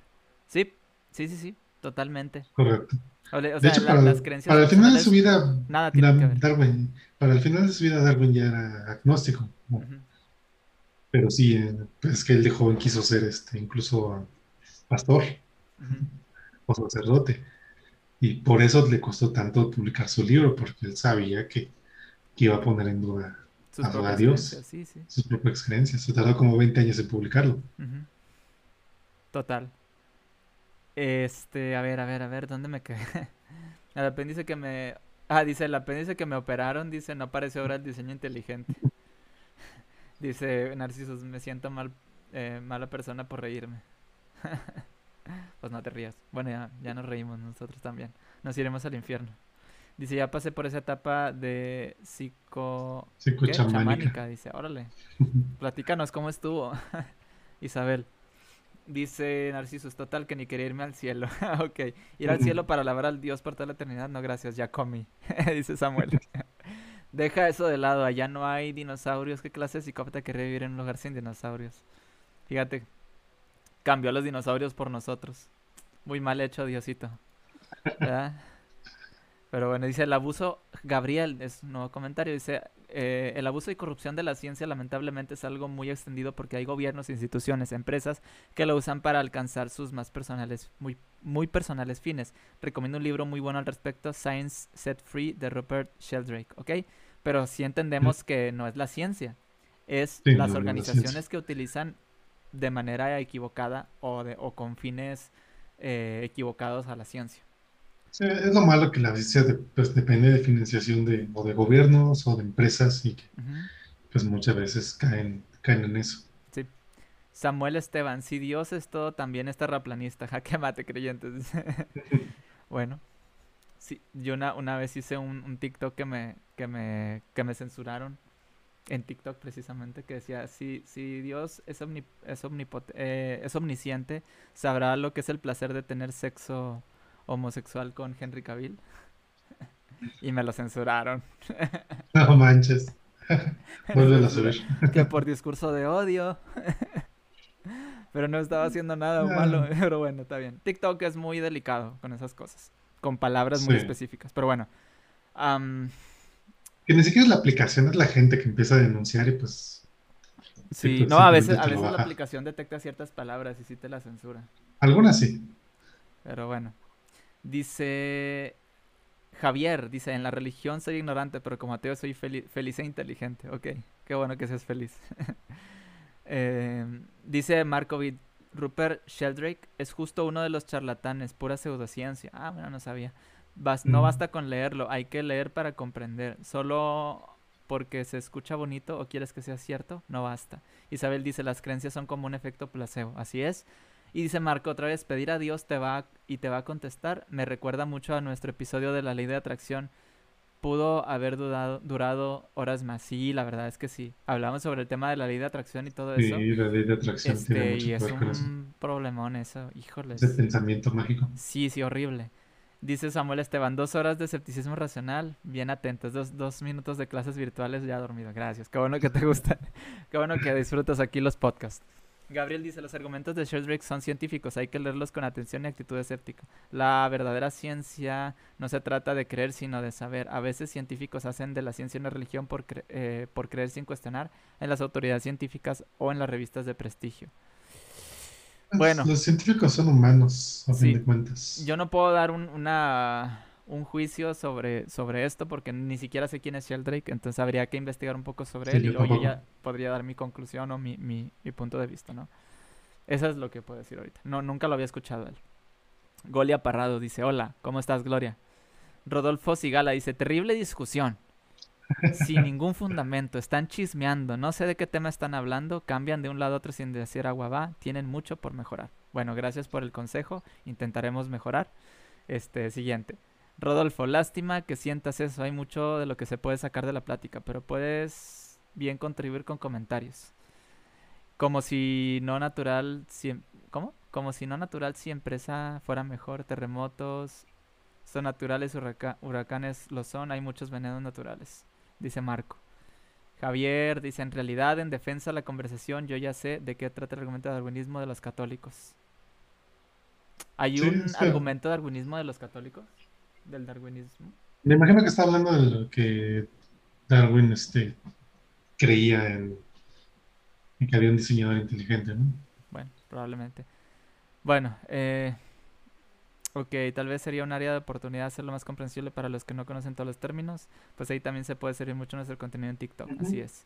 Mosi, gracias por comentar. Me puso una carita así de.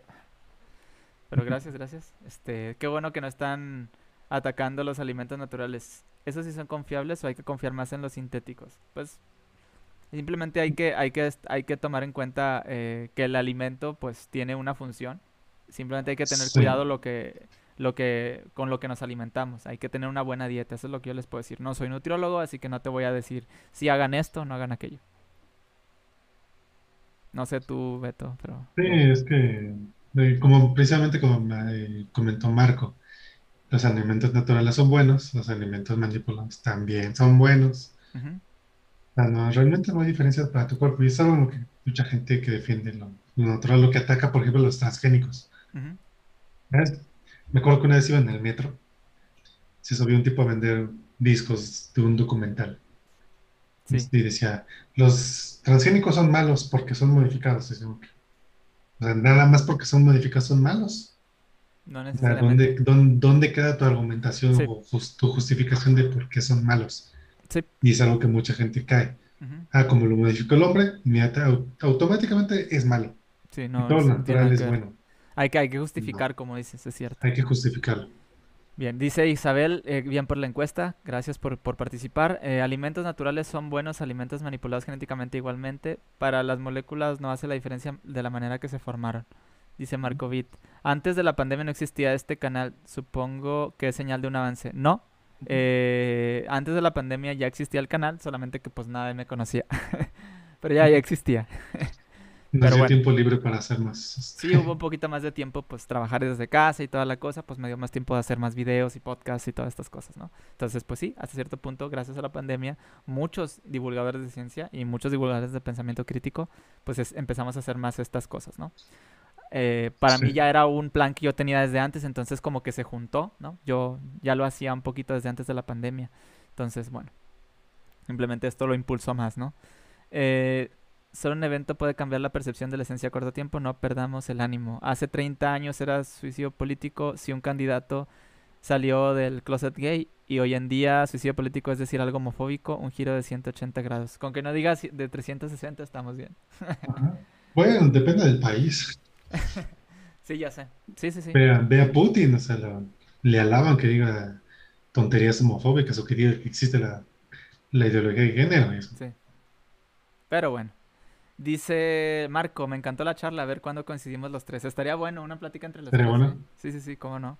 Eh, dice Hugo de la Garza, saludos carnal, saludos Hugo. Dicen Don Nacho, mis comentarios sí se quedaron, no, porque no los veo. Es que cuando son muchos comentarios se van quedando arriba, pero si ves la repetición, sí vas a poder verlos desde el principio. Ok, tenemos Laguna Verde. Correcto, la, planta nuclear. Ah, ok, ya, ya. Estaba como, ¿de qué habla? Ok, la gente sigue asistiendo y organizando reuniones. Luego con el semáforo y su cambio abrupto de color cuando el gobierno le convence es un relajito total. En Veracruz ya estamos en naranja, según. Sí, ya hoy otra vez otro, otro recaída, ¿no? En estas cosas. Bueno, ya quedan dos comentarios nada más. Ares Levy dice, y lo que veo es que en la ciencia está llegando mejor ahora a los más jóvenes gracias a las redes sociales. Y mejor, ¿a quién le interesa que nos vea un abuelito religioso? Mejor que nos vea un joven. Así es. ¿Sabes qué? Platicaba con, con Isadora Flores, que pues me acompañó hace unas semanas en, en el podcast, eh, cuando hablábamos acerca de la imposición de, de, pues, de las creencias en general a los menores ella decía, realmente todos los que hacemos todo el problema, o la mayoría de los que hacemos todo el problema sobre la identidad de género, sobre, sobre el no creer en la ciencia y todo eso, somos los viejos. Porque ponte a pensar en, la gente un poquito más joven, ellos ya ven, ven muy normal eh, la, la identidad de género, la ven algo como como parte de la vida, no andan, no andan, sí hay uno que otro obviamente que pues están, están dentro del dogma de su familia y todo así, pero en general la mayor parte de, los jóvenes ahorita ven la homosexualidad normal, ven la no creencia normal, ven todas estas cosas normales. Nosotros, es la generación los de, roca la que se queja de todo. Ajá, los de 25, 30 para arriba somos los que todavía tenemos problemas con esas cosas, ¿no? O sea, sí, este sí, es que, pues todas las generaciones tienen ese rechazo al cambio. Pero pues, poco a poco, digo, ahorita ya. Los, más jóvenes, los, más jóvenes ya lo ven como parte del. Este, parte de la vida. Los viejos son los que están los que, hacen de pedo por todo. Los que hacemos de pedo por todo. Pero bueno, dice Javier, ya último comentario, dice, con respecto a los hospitales, atacan hasta los deprimidos inmunológicamente. Sí, pues en general lo que les decía, ¿no? Cuando, cuando las iglesias van y, o sea, las, cualquier iglesia cristiana va a los hospitales, ¿qué hacen? Te dan tu cafecito y tu lonche con su camiseta de Jesús, Jesús te ama, ¿no? Así diciendo, o sea, tratando de convencer repartiendo Biblias, repartiendo Biblias o trataditos o lo que sea, con tal de, de, agarrar a más incautos, gente que está pues moralmente pues muy débil. Y eso a mí se me hace una, una falta total a, la moral humana, ¿no? Y es aprovecharse de alguien que está, que está vulnerable y, y no, no, realmente no cuando, la, cuando muchos creyentes dicen, si no creen, respeten. No, respeten ustedes, primeramente, cuando están viendo que alguien está pasando por un problema difícil. No quieran meter a Dios en todo. No quieran hacerlo porque es, un, es, es peligroso. Es peligroso. Sí, sí, sí. O, por ejemplo, afuera de las clínicas de aborto que luego van este, religiosos allá este, a tratar de convencerlas. O sea, en ese momento estas, estas chicas que van a, buscar un aborto están muy vulnerables y es cuando más van y las, y las atacan. Se aprovechan de la vulnerabilidad de la gente. Así es. Bueno, dice Gloria Parado, bonita charla y Samuel Esteban, dos horas bien gastadas en ustedes. Muchísimas gracias, qué bueno que, que la plática, qué bueno que les gustó, de verdad estoy bastante contento con, con pues el, hubo bastantes comentarios, ¿eh? bastantes, les agradecemos mucho la, eh, mucho la participación y todo, de verdad que pues esperamos que sea más, y si quieren que, que haya pues un poquito más de ánimo también por parte de nosotros eh, para hacer esto, compartan, compartan nuestras redes sociales, ahí están en la descripción, como les, les digo, las redes de, de, de Beto ahí están, eh, suscríbanse, síganlo en todas sus redes. A mí también, ahí están mis redes sociales. Compartan estos, estos lives, suscríbanse, denle a la campanita y ayúdenos a nosotros. Como les dije, pues también si tienen, si tienen oh, pues la, la oportunidad y, los medios de hacerlo, pues ahí está Patreon para que, para que podamos, al menos en mi caso, porque pues llevo dos años haciéndolo y, y Beto tiene más años haciéndolo y no ganamos nada. O sea, alguna aportación que ustedes puedan hacer para apoyarnos a cualquiera, ¿no? Tanto a Beto como a mí o a cualquiera de nosotros que estamos haciendo esto, pues se les agradecería, ¿no?